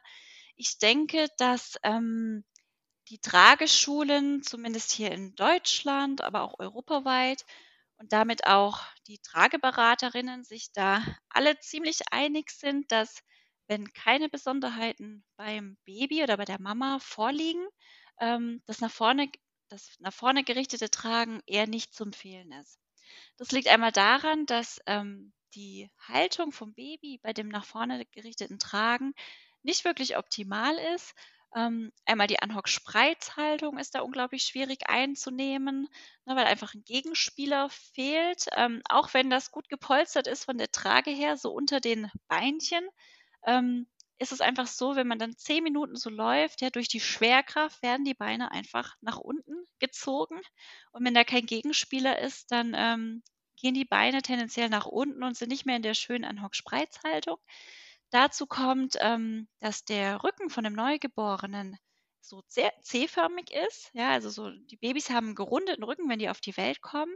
Und ähm, der richtet sich mit der Zeit ganz von alleine, ganz natürlich auf. Wenn die Kinder laufen können, ist der meistens dann gerade. Ähm, und den Rücken vom Baby, der, den möchte man auch einfach so lassen, wie er ist. Also man möchte den nicht irgendwie gerade drücken oder so. Und ähm, wenn ich jetzt mein Baby ähm, bei mir trage, dann liegt der Kopf vom Baby auf der Brust. Also wenn das Baby jetzt zu mir gerichtet ist, liegt der Kopf vom Baby auf meiner Brust und der Rücken vom Baby kann sich um meine Brust runden und diese schöne Haltung einnehmen. Ähm, wenn jetzt mein Baby nach vorne gerichtet getragen wird, dann ähm, drücke ich eigentlich durch meine Brust mein Baby so ein bisschen ins Hohlkreuz. Und das ist mhm. sicherlich eben nicht so optimal, ja, für den Rücken vom Baby. Das ist so das eine. Also die körperliche Haltung der Mäuse ist in dieser Position nicht so optimal. Ähm, was aber sehr viel wichtiger ist, ist noch, dass ähm, bei dem nach vorne gerichteten Tragen die Babys den Umweltreizen sozusagen ausgeliefert sind. Also die bekommen ganz viele Reize ab und sie haben keine Möglichkeit, sich dem abzuwenden. Wenn ich jetzt mhm. das Baby auf der Hüfte trage, vielleicht stattdessen oder auf dem Rücken, hat das Baby die Möglichkeit, mehr zu sehen und gleichzeitig, wenn es dann genug hat, sozusagen sich abzuwenden und bei mir zu kuscheln und Schutz zu suchen. Mhm. Diese Reizüberflutung, das ist so das, was ähm, die Trageberaterinnen sozusagen kritisieren. Und ähm, Außerdem, wenn man sich das überlegt, ist es doch irgendwie auch ganz unnatürlich, das Baby vorweggehen zu lassen. Also gerade wenn man wieder so in die Steinzeit geht, ja. Mhm. Ich würde ja nicht mein Baby voranschicken und sagen, hier, geh mal gucken, ob da hinten vielleicht der Tiger lauert. Ich komme dann hinterher, ne, wenn die Luft rein ist. So. Ja. Und ähm, ja, und ich denke, das ist schon irgendwie auch in den Babys drin. Und ähm, genau, deswegen äh, ist es einfach eher nicht zu empfehlen. Es gibt sicherlich Ausnahmesituationen, wo man das machen kann. Es dient auch zum Beispiel als Therapieform, ja, also gerade bei Kindern, die vielleicht wenig Körperspannung haben, jetzt zum Beispiel Down-Syndrom-Kind oder eine andere Besonderheiten. Da wird das manchmal als Therapie benutzt, um Körperspannung aufzubauen, um da so ein bisschen Körperspannung zu trainieren. Das ist so eine Besonderheit, aber es gibt auch noch natürlich andere Besonderheiten. Aber wenn nichts Besonderes vorliegt, dann ähm, wird das eher nicht empfohlen. Und wenn dein mhm. Baby mehr sehen möchte, dann kannst du alternativ ähm, dein Baby einfach auf der Hüfte oder eben auf dem Rücken tragen. Okay, ja super. Äh, vielen lieben Dank, äh, Miriam.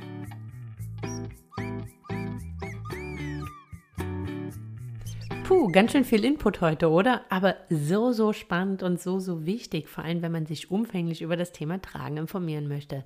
Ja, jetzt übernimmt nochmal die liebe Georgino, wird uns Vorteile zum Tuch erzählen, wird uns erzählen, was es da für Unterschiede gibt, wird uns erzählen, auf was man da beim Kauf beachten soll. Also, weiterhin ganz, ganz viel Spaß beim Zuhören. Georgina, jetzt ist ja dein Steckenpferd quasi das Tragen mit dem Tuch. Ähm, für viele ist das ja immer so ein Stück weit abschreckend im ersten Moment, weil es halt äh, ja sehr, sehr viel, ich nenne es jetzt mal salopp gesagt, Gewurschtel ist. Also ich weiß noch, bei uns, uns hat man das damals im Geburtsvorbereitungskurs in äh, im Hebammenpraxis vorgestellt und ich glaube so beim fünften, beim fünften Handgriff sind mein Mann und ich dann auch ausgestiegen und wussten schon gar nicht mehr, was drei davor passiert war. Ähm, das äh, hat natürlich, hat im ersten Moment schon erstmal, also so haben wir das empfunden, doch eine, uh, das ist aber eine anspruchsvoll, ne? Also ähm, anspruchsvollen Eindruck gemacht. Ähm, du bist absoluter Fan davon und sehr, sehr überzeugt. Was sind denn für dich so die, die maßgeblichsten Vorteile ähm, an dem Tragen mit Tuch? Also was ich zum Beispiel als allererstes sagen kann, diese Aspekte, was man bei den Checkliste auch besprochen wurde, die freie Atmung, Anhockspreishaltung, Küsschenhöhe, straff und festbinden, immer im Blickfeld, die können in einem Tragetuch äh, viel besser ermöglichen, weil mhm. unabhängig von dem äh, tragenden Person äh, umhüllt das Baby wie ein zweites Haut quasi einen Tragetuch kann Mama und Papa auch so tragen. Also selbst wenn die verschiedene Körperproportionen haben beispielsweise. Also weil wenn man jetzt so ein Tragesystem sich zu oder so eine so eine Halfbacke oder Vollbacke ist ja schon wenn dann beispielsweise Mama und Papa unterschiedliche Größen haben, dann kann das schon mal schwierig werden, ähm, denn da zum einen überhaupt eine Trage zu finden, die für beide angenehm ist und dann muss man natürlich das immer auf die jeweilige Person wieder einstellen, was dann viel Aufwand ist. Also das ist natürlich schon ein maßgeblicher Vorteil an so einem Tuch, weil sich das ja immer an die quasi anschmiegt wie eine zweite Haut. Es ist, passt sich einfach dem Körper an und nicht andersrum. Ganz genau, du sagst es.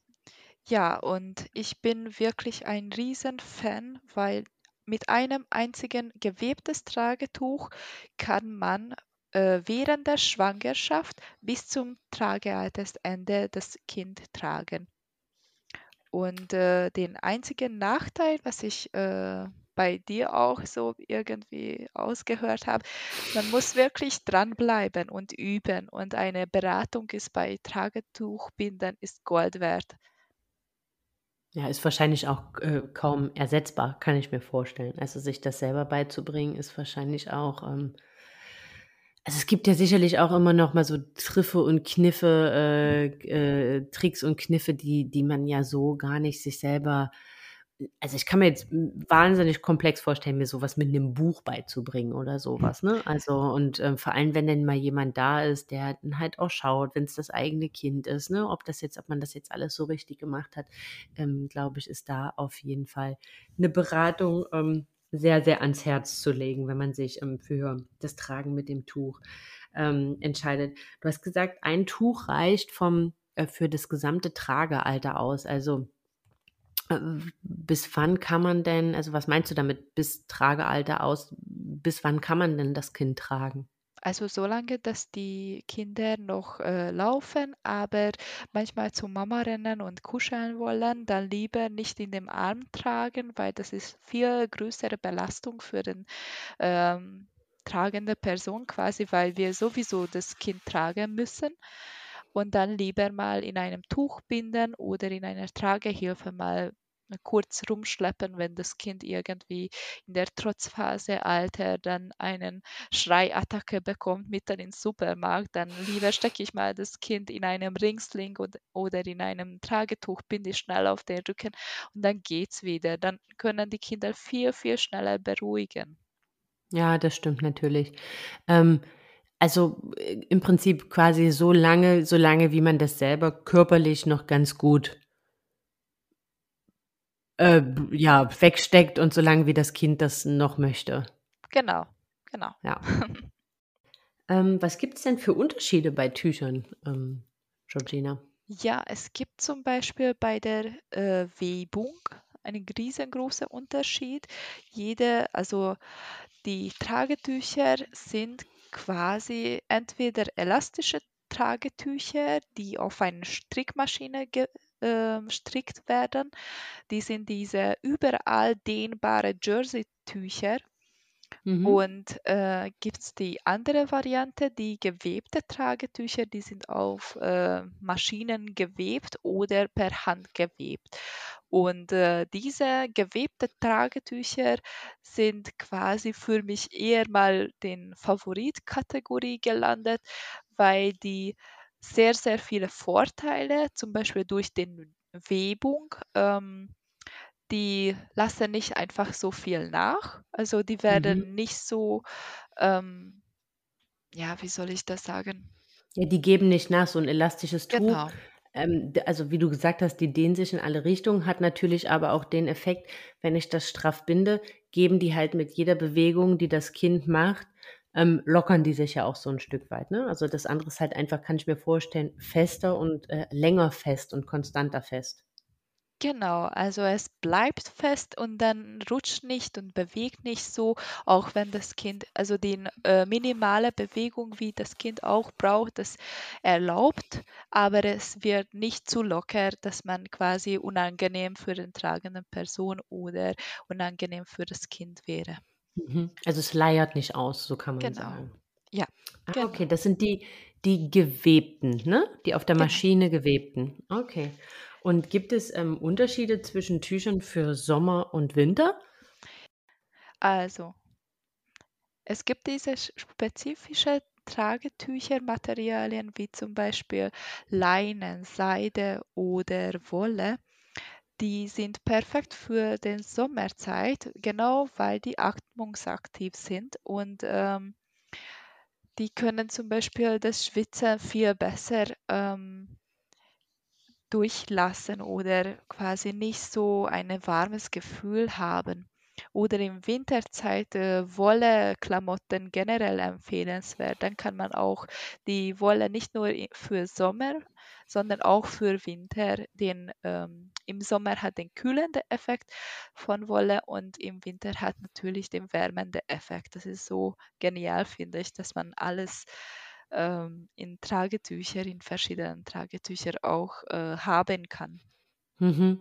Gibt es da auch so Wollseide? Weil das, also ich kenne das jetzt nur von den, von den Bodies quasi und die sind ja auch im Winter wärmend und im Sommer kühlend. Gibt es da auch solche Kombinationsmaterialien oder ist das dann immer eher Einheit, also Einmaterialität?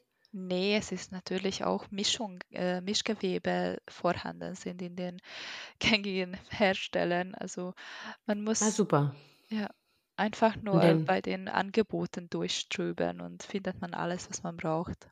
ah, okay, spannend. Dann kann man ja wirklich auch eins für den Sommer, eins für den Winter ähm, und hat das dann in einem Tuch und dann sowohl nimmt im Sommer den kühlenden Effekt und im äh, Winter den wärmenden Effekt mit. Ähm, was ist denn grundsätzlich bei so einem Tuchkauf zu beachten? Also, man kann natürlich original kaufen, die Tücher. Da ist äh, die Sicherheit dafür, dass den Herstellern garantieren, ob man Fehler oder irgendwelche ähm, andere Sachen vorhanden sind. Am meisten sind die fehlerhaften Tücher gar nicht in dem Fachhandel verkauft, weil die ähm, wollen einfach nur perfekte Produkte herstellen und perfekte äh, Tragetücher verkaufen. Und ähm, wenn man Original kauft, dann natürlich diese Garantie da drin. Was Oder meinst du mit Original kauft?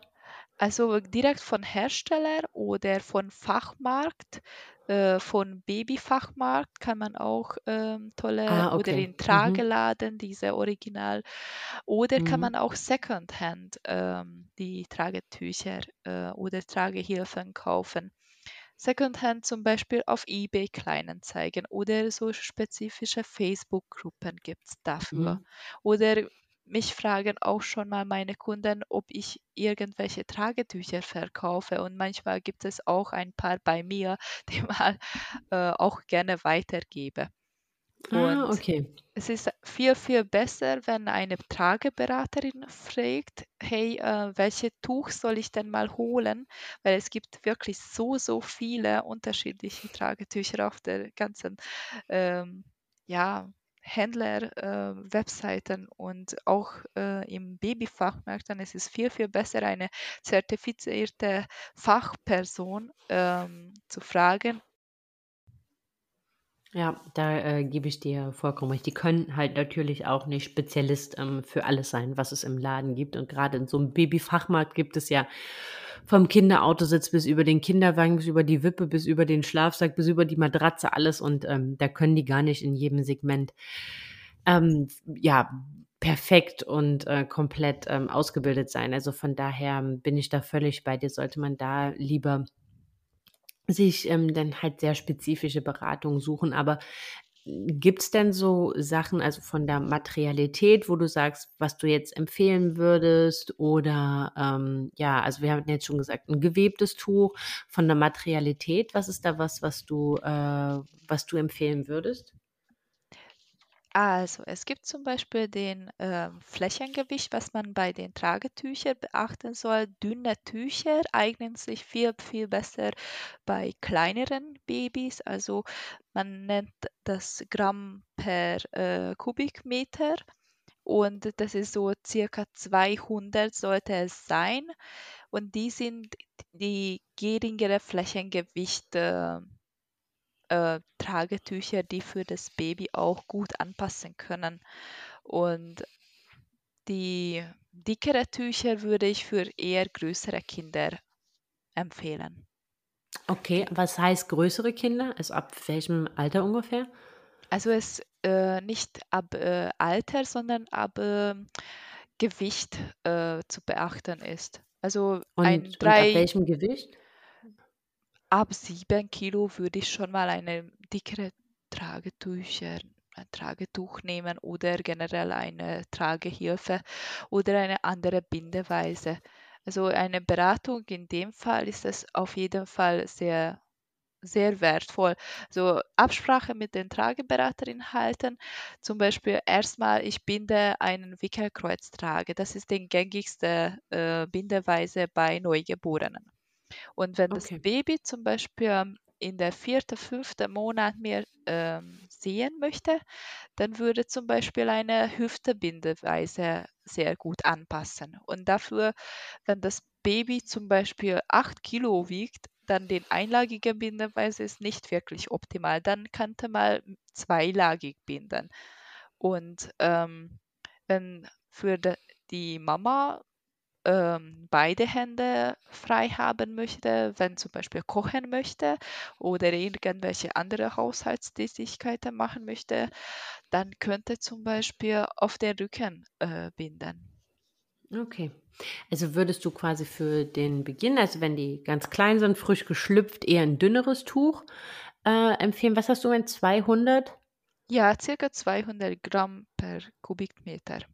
Äh, 200 Gramm per Kubikmeter und dann halt so ab 7 Kilo Quadratmeter. äh, Quadratmeter und dann Ja. ähm, ab dem, so ab circa 7 Kilo dann ein dickeres Tuch quasi, wenn sie dann halt Genau. auch so mehr auf dem Rücken sind und so. Okay, und von der Materialität, was ist da, ähm, was würdest du oder womit hast du die besten Erfahrungen gemacht? Womit haben deine Kunden die so die beste Erfahrung gemacht? Was würdest du da am ehesten empfehlen? Am ersten einfach eine Baumwolltuch. Also vorerst würde ich mal überhaupt mit dem äh, Tragetuch binden, sich anfreunden. Und äh, wenn man so bisschen mehr drin ist und diese äh, bestimmte Handgriffe in dem Hand geübt hat, dann kann man auch weitergehen. Okay, ich brauchte noch ein Tragetuch, zum Beispiel äh, ein kürzeres für Rücken tragen. Ah, Aber es okay. dauert quasi Monate, bis äh, die Mama wirklich mal alles ähm, in dem Hand hat. Und es ersetzt quasi diese Übungszeit nicht. Also das ist auch für die Mama immer, immer schöner, wenn, oh, okay, ich habe jetzt diese Bindeweise viel fester gebunden als gestern. Es hat viel angenehmer an, an mir gehabt und das Baby viel schneller eingeschlafen. Oder nächsten Tag, oh, ich kann schon diese Bindeweise sehr sicher binden. Und dann äh, schaue ich mal nach oder frage ich meine Trageberaterin, äh, welche Möglichkeiten ich noch habe, weil mein Baby irgendwelche andere Bedürfnisse hat oder ich irgendwelche andere Bedürfnisse habe. Ah, okay, ja klar, das stimmt. Ja, spannend. Also im Prinzip startet man dann ähm, einfach mit einem mit einem klassischen Baumwolltuch erstmal und dann ähm, gewöhnt man sich erstmal an das ganze Binden, findet erstmal Zugang dazu, äh, wird er erstmal sicher im Handling und dann sieht man halt einfach, wenn das Baby da ist, ähm, wie kommt man so oder was haben der, was hat jeder so für Bedürfnisse, die man dann halt noch mit erfüllen möchte. Genau. Ja, ähm, super, äh, Jolina. Vielen lieben Dank für äh, die Einblicke zum Thema Tragen mit Tuch. Sehr gern. Last but not least, den Abschluss macht jetzt die liebe Miriam und wird uns nochmal erzählen, was man denn beim Kauf einer Babytrage beachten muss, also bei einer Halbschnallen- oder bei einer Vollschnallentrage. Ganz, ganz viel Spaß mit dem letzten Teil. Die Georgina hat uns jetzt schon ganz viel zum ganzen Thema Tragen im Tuch ähm, erzählt und was es da für Besonderheiten an Tüchern gibt äh, und so weiter, was ähm, das für Vor- und Nachteile mit sich bringt. Es wäre toll, wenn wir jetzt nochmal drauf eingehen, was es denn für verschiedene Trageformen mit Babytragen gibt, ähm, wo sich da ähm, die Tragen unterscheiden und was Trage, ja, Babytragen für Vor- und Nachteile mit sich bringen. Jawohl, also Babytragen, der, der Markt für Babytragen ist gigantisch. Es gibt unglaublich viele Hersteller. Definitiv. Ja, absolut. Ähm, erstmal der große Unterschied zum Tragetuch ähm, ist natürlich, dass die Babytrage es hat schon den Vorteil, dass es ein bisschen schneller wahrscheinlich geht. Äh, es ist ein bisschen schneller angelegt. Man braucht nicht ganz so viel Übung jetzt wie mit einem Tragetuch. Ja, das ist so wahrscheinlich der große Vorteil und auch der Grund, warum die meisten oder viele Leute vielleicht ähm, nicht zum Tuch, sondern zu der Babytrage greifen. Ähm, bei dem Babytragen unterscheidet man so zwei große Kategorien. Es gibt einmal Halbschnallentragen und Vollschnallentragen. Ähm, eine Halbschnallentrage ist eine Babytrage, die einen Bauchgurt hat, der sich mit einer Schnalle schließen lässt und Schultergurte hat, die zum Binden sind. Und zwar werden die ähm, hin, auf dem eigenen Rücken gekreuzt und kommen dann nach vorne und werden unter dem Popo vom Baby gebunden mit einem Knoten.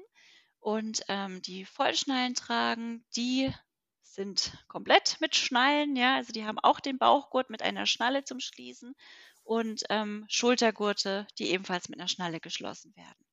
Das sind so die, die gängigsten Modelle, sage ich mal. Es gibt natürlich noch ganz viele andere Möglichkeiten. Tragen die zum Beispiel auch einen Bauchgurt haben, der geknotet wird. Ja, das sind dann die May-Ties oder es gibt auch Tragen, die gar keinen Bauchgurt haben, die nennen sich dann Onbuhimo oder kurz Onbu.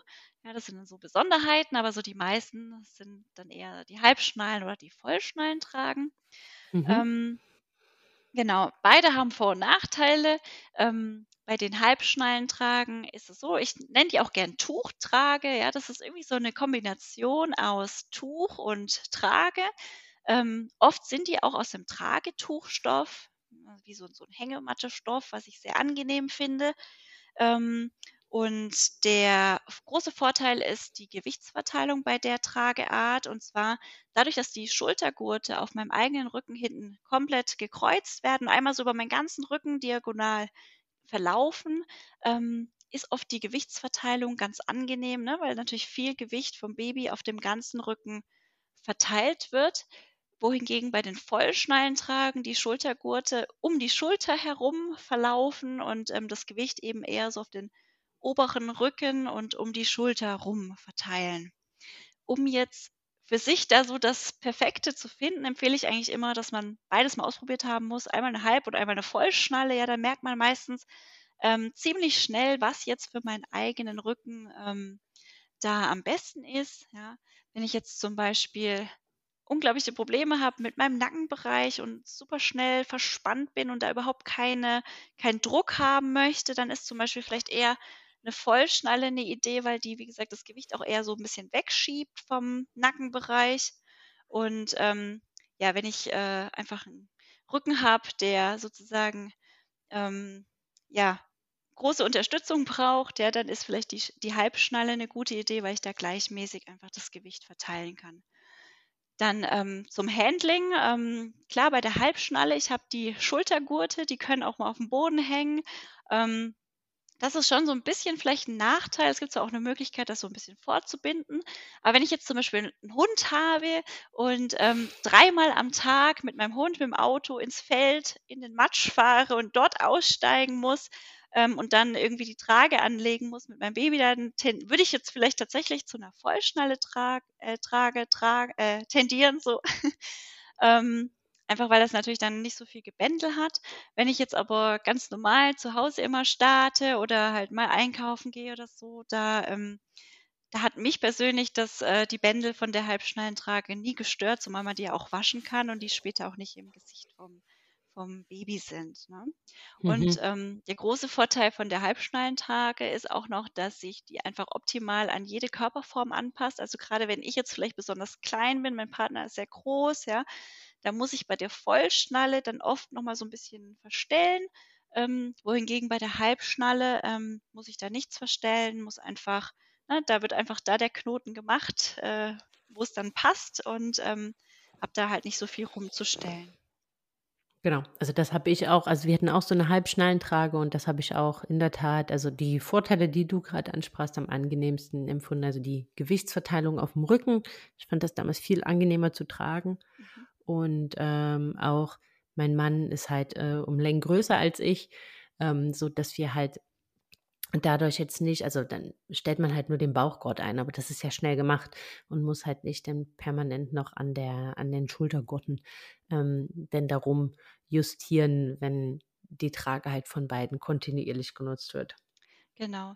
Also wenn man bei der Vollschnallentrage weiß, wo man einstellen muss und ne, dann geht das schon auch. Ähm, aber natürlich geht das nochmal alles schneller mit der Halbschnallentrage, wenn du da die ja. Unterschiede haben. Ja, aber klar, ne, jedes hat so ein bisschen seinen Vor- und Nachteil. Also auch das, was mit diesen langen Bändeln, ne, wenn man es dann halt draußen macht, nicht in der Wohnung und dann hängen die immer so auf dem Fußboden rum. Klar, es hat alles am Ende sein Für und Wider und ich glaube, das ist halt ganz wichtig abzuwägen. Wo nutzt man sie? Für was möchte man sie nutzen? Ähm, und dann halt auch natürlich die Empfindung, wenn man es dann halt trägt wie sich dann halt anfühlt. Wann würdest du einen Kauf empfehlen? Würdest du einen Kauf noch in der Schwangerschaft empfehlen oder erst, wenn das Baby da ist? Bei einer Trage muss ich sagen, ist es eigentlich am besten, wenn, de, wenn die Trage erst gekauft wird, wenn das Baby da ist. Einfach weil ich dann erst so richtig nachempfinden kann, wie sich das Ganze für mich anfühlt. Ähm, wenn man jetzt mit einer Trageberaterin zusammenarbeitet, dann könnte man das schon auch in der, in der Schwangerschaft angehen, das Thema. Ähm, denn eine Trageberaterin hat dann immer so eine Tragepuppe mit dabei, ja, die dann so die, das Gewicht und die Größe von so einem Neugeborenen hat. Und dann kann man da natürlich auch ausprobieren. Aber das macht schon auch nochmal einen Unterschied mit richtigem Baby dann. Und ähm, ja, deswegen finde ich es tatsächlich am optimalsten, erst äh, mit Baby eine Trage auszuprobieren und zu testen und sich im besten Fall dann natürlich auch beraten zu lassen und sich vielleicht auch an eine Trageberaterin zu wenden, weil man da einfach die Möglichkeit dann auch hat, verschiedene Tragen auszuprobieren. Mal eine Halbschnalle, mal eine Vollschnalle. Ähm, und da gibt es ja auch wieder große Unterschiede, ja, breiter Bauchgurt, schmaler Bauchgurt, Bauchgurt, Schulterpolster, die stark gepolstert sind, die wenig gepolstert sind, die gar nicht gepolstert sind, die ähm, einfach nur aus einem breiten Tuch bestehen, ja. Also es gibt ganz viele, viele Möglichkeiten da. Und ähm, das ist so ein bisschen wie wenn man eine Jeans kaufen möchte, ja, ähm, bei der Trage. Also wenn ich eine Jeans kaufen möchte, dann, dann muss ich ja auch erstmal ein bisschen ausprobieren und gucken, welche Passform passt zu mir, worin, was ist gemütlich für mich, worin fühle ich mich wohl. Und so ist es eben auch beim, beim Kauf einer Babytrage. Und ähm, ich finde, es lohnt sich auch tatsächlich sehr, wenn man da ein bisschen die Zeit investiert und ein bisschen ausprobiert. Ähm, weil weil es einfach vom Tragegefühl da große Unterschiede gibt und, ähm, ja, und auch wenn jetzt zum Beispiel eine Freundin von mir eine Trage super toll findet und die war super bequem und, äh, die hat die geliebt, heißt das eben nicht auch gleichzeitig, dass die auch super an mir passt, ne? Also, es ist dieses wie beim Jeanskauf eben und ja, es lohnt sich wirklich sehr, ähm, sich da wirklich was rauszusuchen, was perfekt zu einem passt, weil das natürlich dann super bequem ist am Ende und äh, ich dann auch einfach gerne trage. Ne? Wenn ich einmal mit dem Handling gut zurechtkomme, wenn sich das Ganze auf meinem Rücken gut anfühlt, dann trage ich natürlich auch viel, viel lieber, wie wenn ich darin irgendwie Rückenschmerzen bekomme. Ja, auf jeden Fall. Und ich glaube, das ist auch, ähm, weil im Vorwege, ja, äh, in Vorbereitung auf den Podcast ja die Frage kam, was muss man denn beim Kauf ähm, beachten? Und ich glaube, das ist ja, das kann man so pauschal gar nicht sagen, weil jeder Körper ist anders, jede Trage ist anders und ähm, das, was du halt eben doch angesprochen hast, ist es wie ein Jeanskauf, ne? Den kann man auch nicht aus der Ferne und äh, pauschal beraten quasi.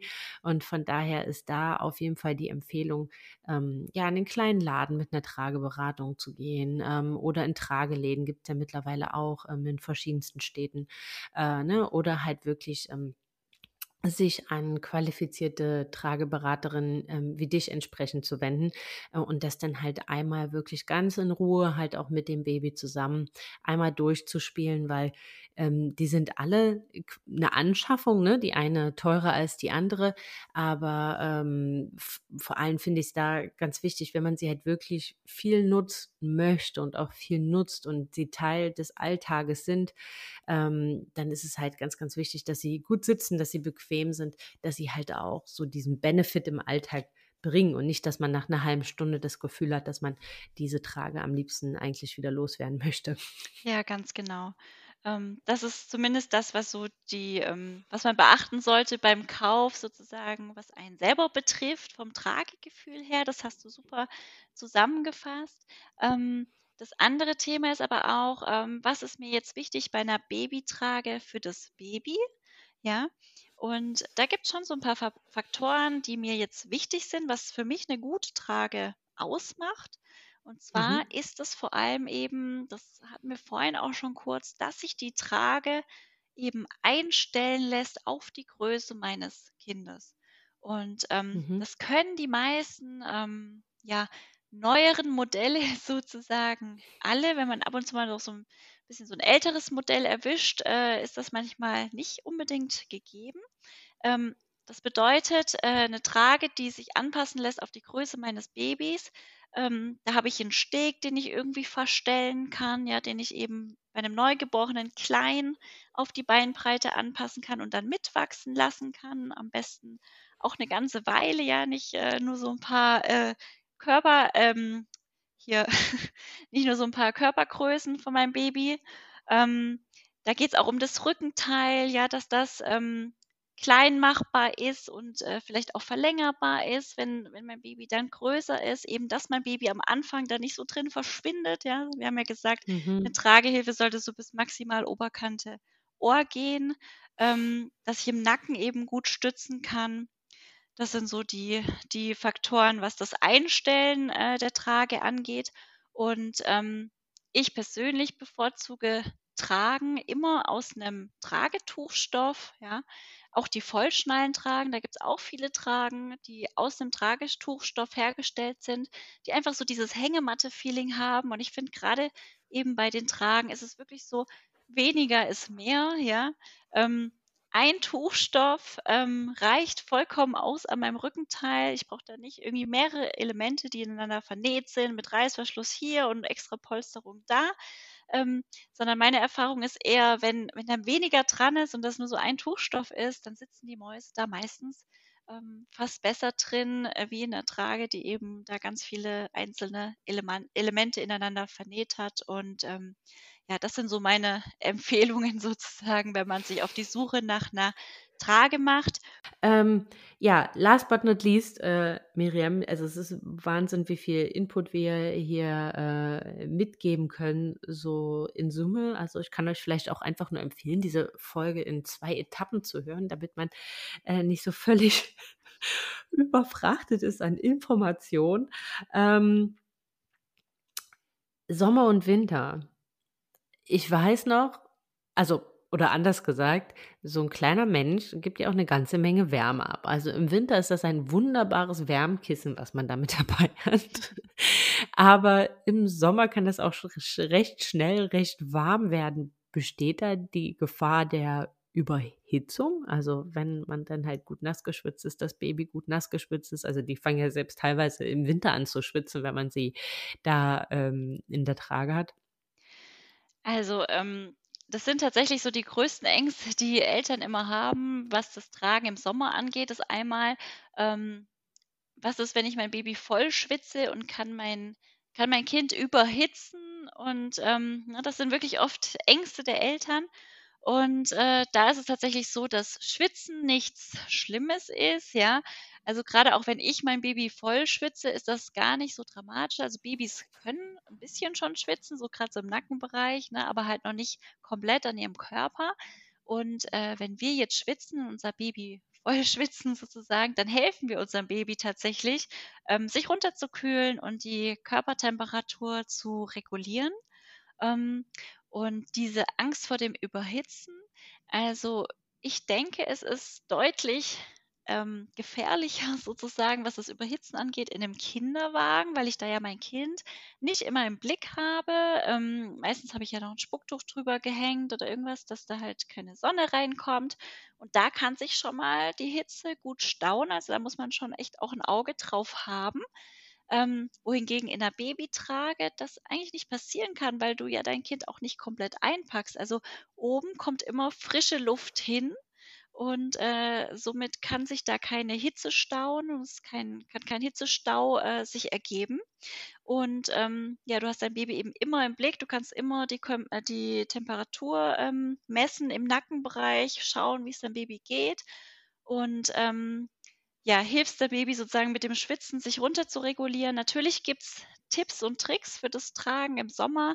Man kann darauf achten, dass man entsprechende Kleidung anzieht, dass man ähm, ja, Naturfaser trägt, Baumwolle oder auch gerade Leinen, Seide. Das sind so ähm, Fasern, die temperaturausgleichend sind. Einmal natürlich das Baby ähm, so anzieht, aber auch man sich selber, ja. Ähm, dann kann man zum Beispiel im Tragetuch äh, darauf achten, dass man eine Wickeltechnik wählt, die eben ein bisschen luftiger ist oder auch in der Babytrage kommt eigentlich links und rechts auch gut äh, Luft hin, ja. Und äh, dann geht man wahrscheinlich auch nicht in der prallen Hitze raus, sondern macht dann eben den Spaziergang eher morgens oder, oder abends. Und ähm, ja, so ist es tatsächlich so, dass man wirklich auch im Sommer tragen kann und ähm, es ist eigentlich ist es auch so ein bisschen wie mit dem Stillen. Auch im im Sommer ist auch das Stillen ist irgendwie unangenehm, weil man schwitzt und es ist irgendwie alles klebt und so. Aber deswegen nicht zu stillen, das würde ich ja auch nicht machen, ne? Und, äh, so ist es auch, glaube ich, so ein bisschen mit dem Tragen. Das, ähm man kann trotzdem tragen, es ist, äh, nicht gefährlich und, ähm, ja, wenn man natürlich, äh, das Schwitzen eben so gar nicht mag, gibt zum Beispiel die Möglichkeit also gerade da, wo Körperstellen sich ja berühren, da schwitzt man eher. Also meistens ist es der Bereich, wo der Kopf vom Baby auf der Brust aufliegt. Da kann man da zum Beispiel ein Mhm. Spucktuch drunter legen. Ja, dann schwitzt man da auch nicht so sehr.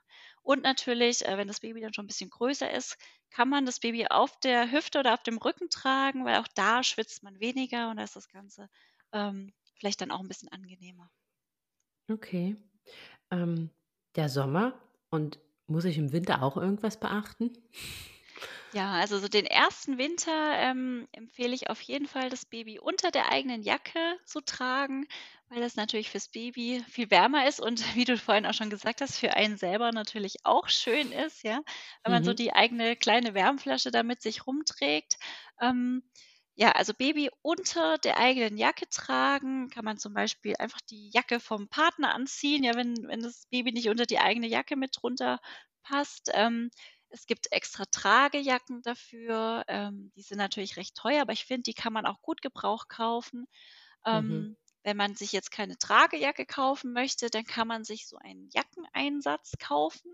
Das würde bedeuten, man trägt das Baby in der, ei- also man hat die eigene Jacke an und ähm, hat dann vorne wie so eine Jackenerweiterung, die man mit Adaptern festmachen kann und so hat man dann seine Jacke erweitert äh, und das Baby passt mit drunter und ähm, als dritte Variante gibt es zum Beispiel auch noch ein Tragecover. Das wäre dann sozusagen auch, wenn man seine eigene Jacke trägt und vorne wie so eine Decke drüber hängt, links und rechts festklippt und unten ist dann noch so ein Fußsack dran.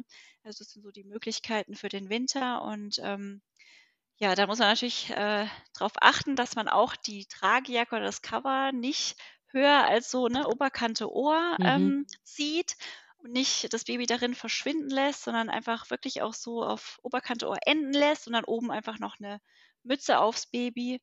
Und ähm, ganz nettes Trageaccessoire sind noch Babystulpen. Ja, das sind einfach Stulpen für Babys. Man könnte auch statt den Stulpen einfach ein langes Söckchen nehmen oder so oder eine dicke Strumpfhose oder eine extra Leggings, weil beim Tragen, also die ähm, Tragehilfe selbst ist wie so eine Kleidungsschicht, ja, die wärmt das Baby, aber die Beinchen schauen raus.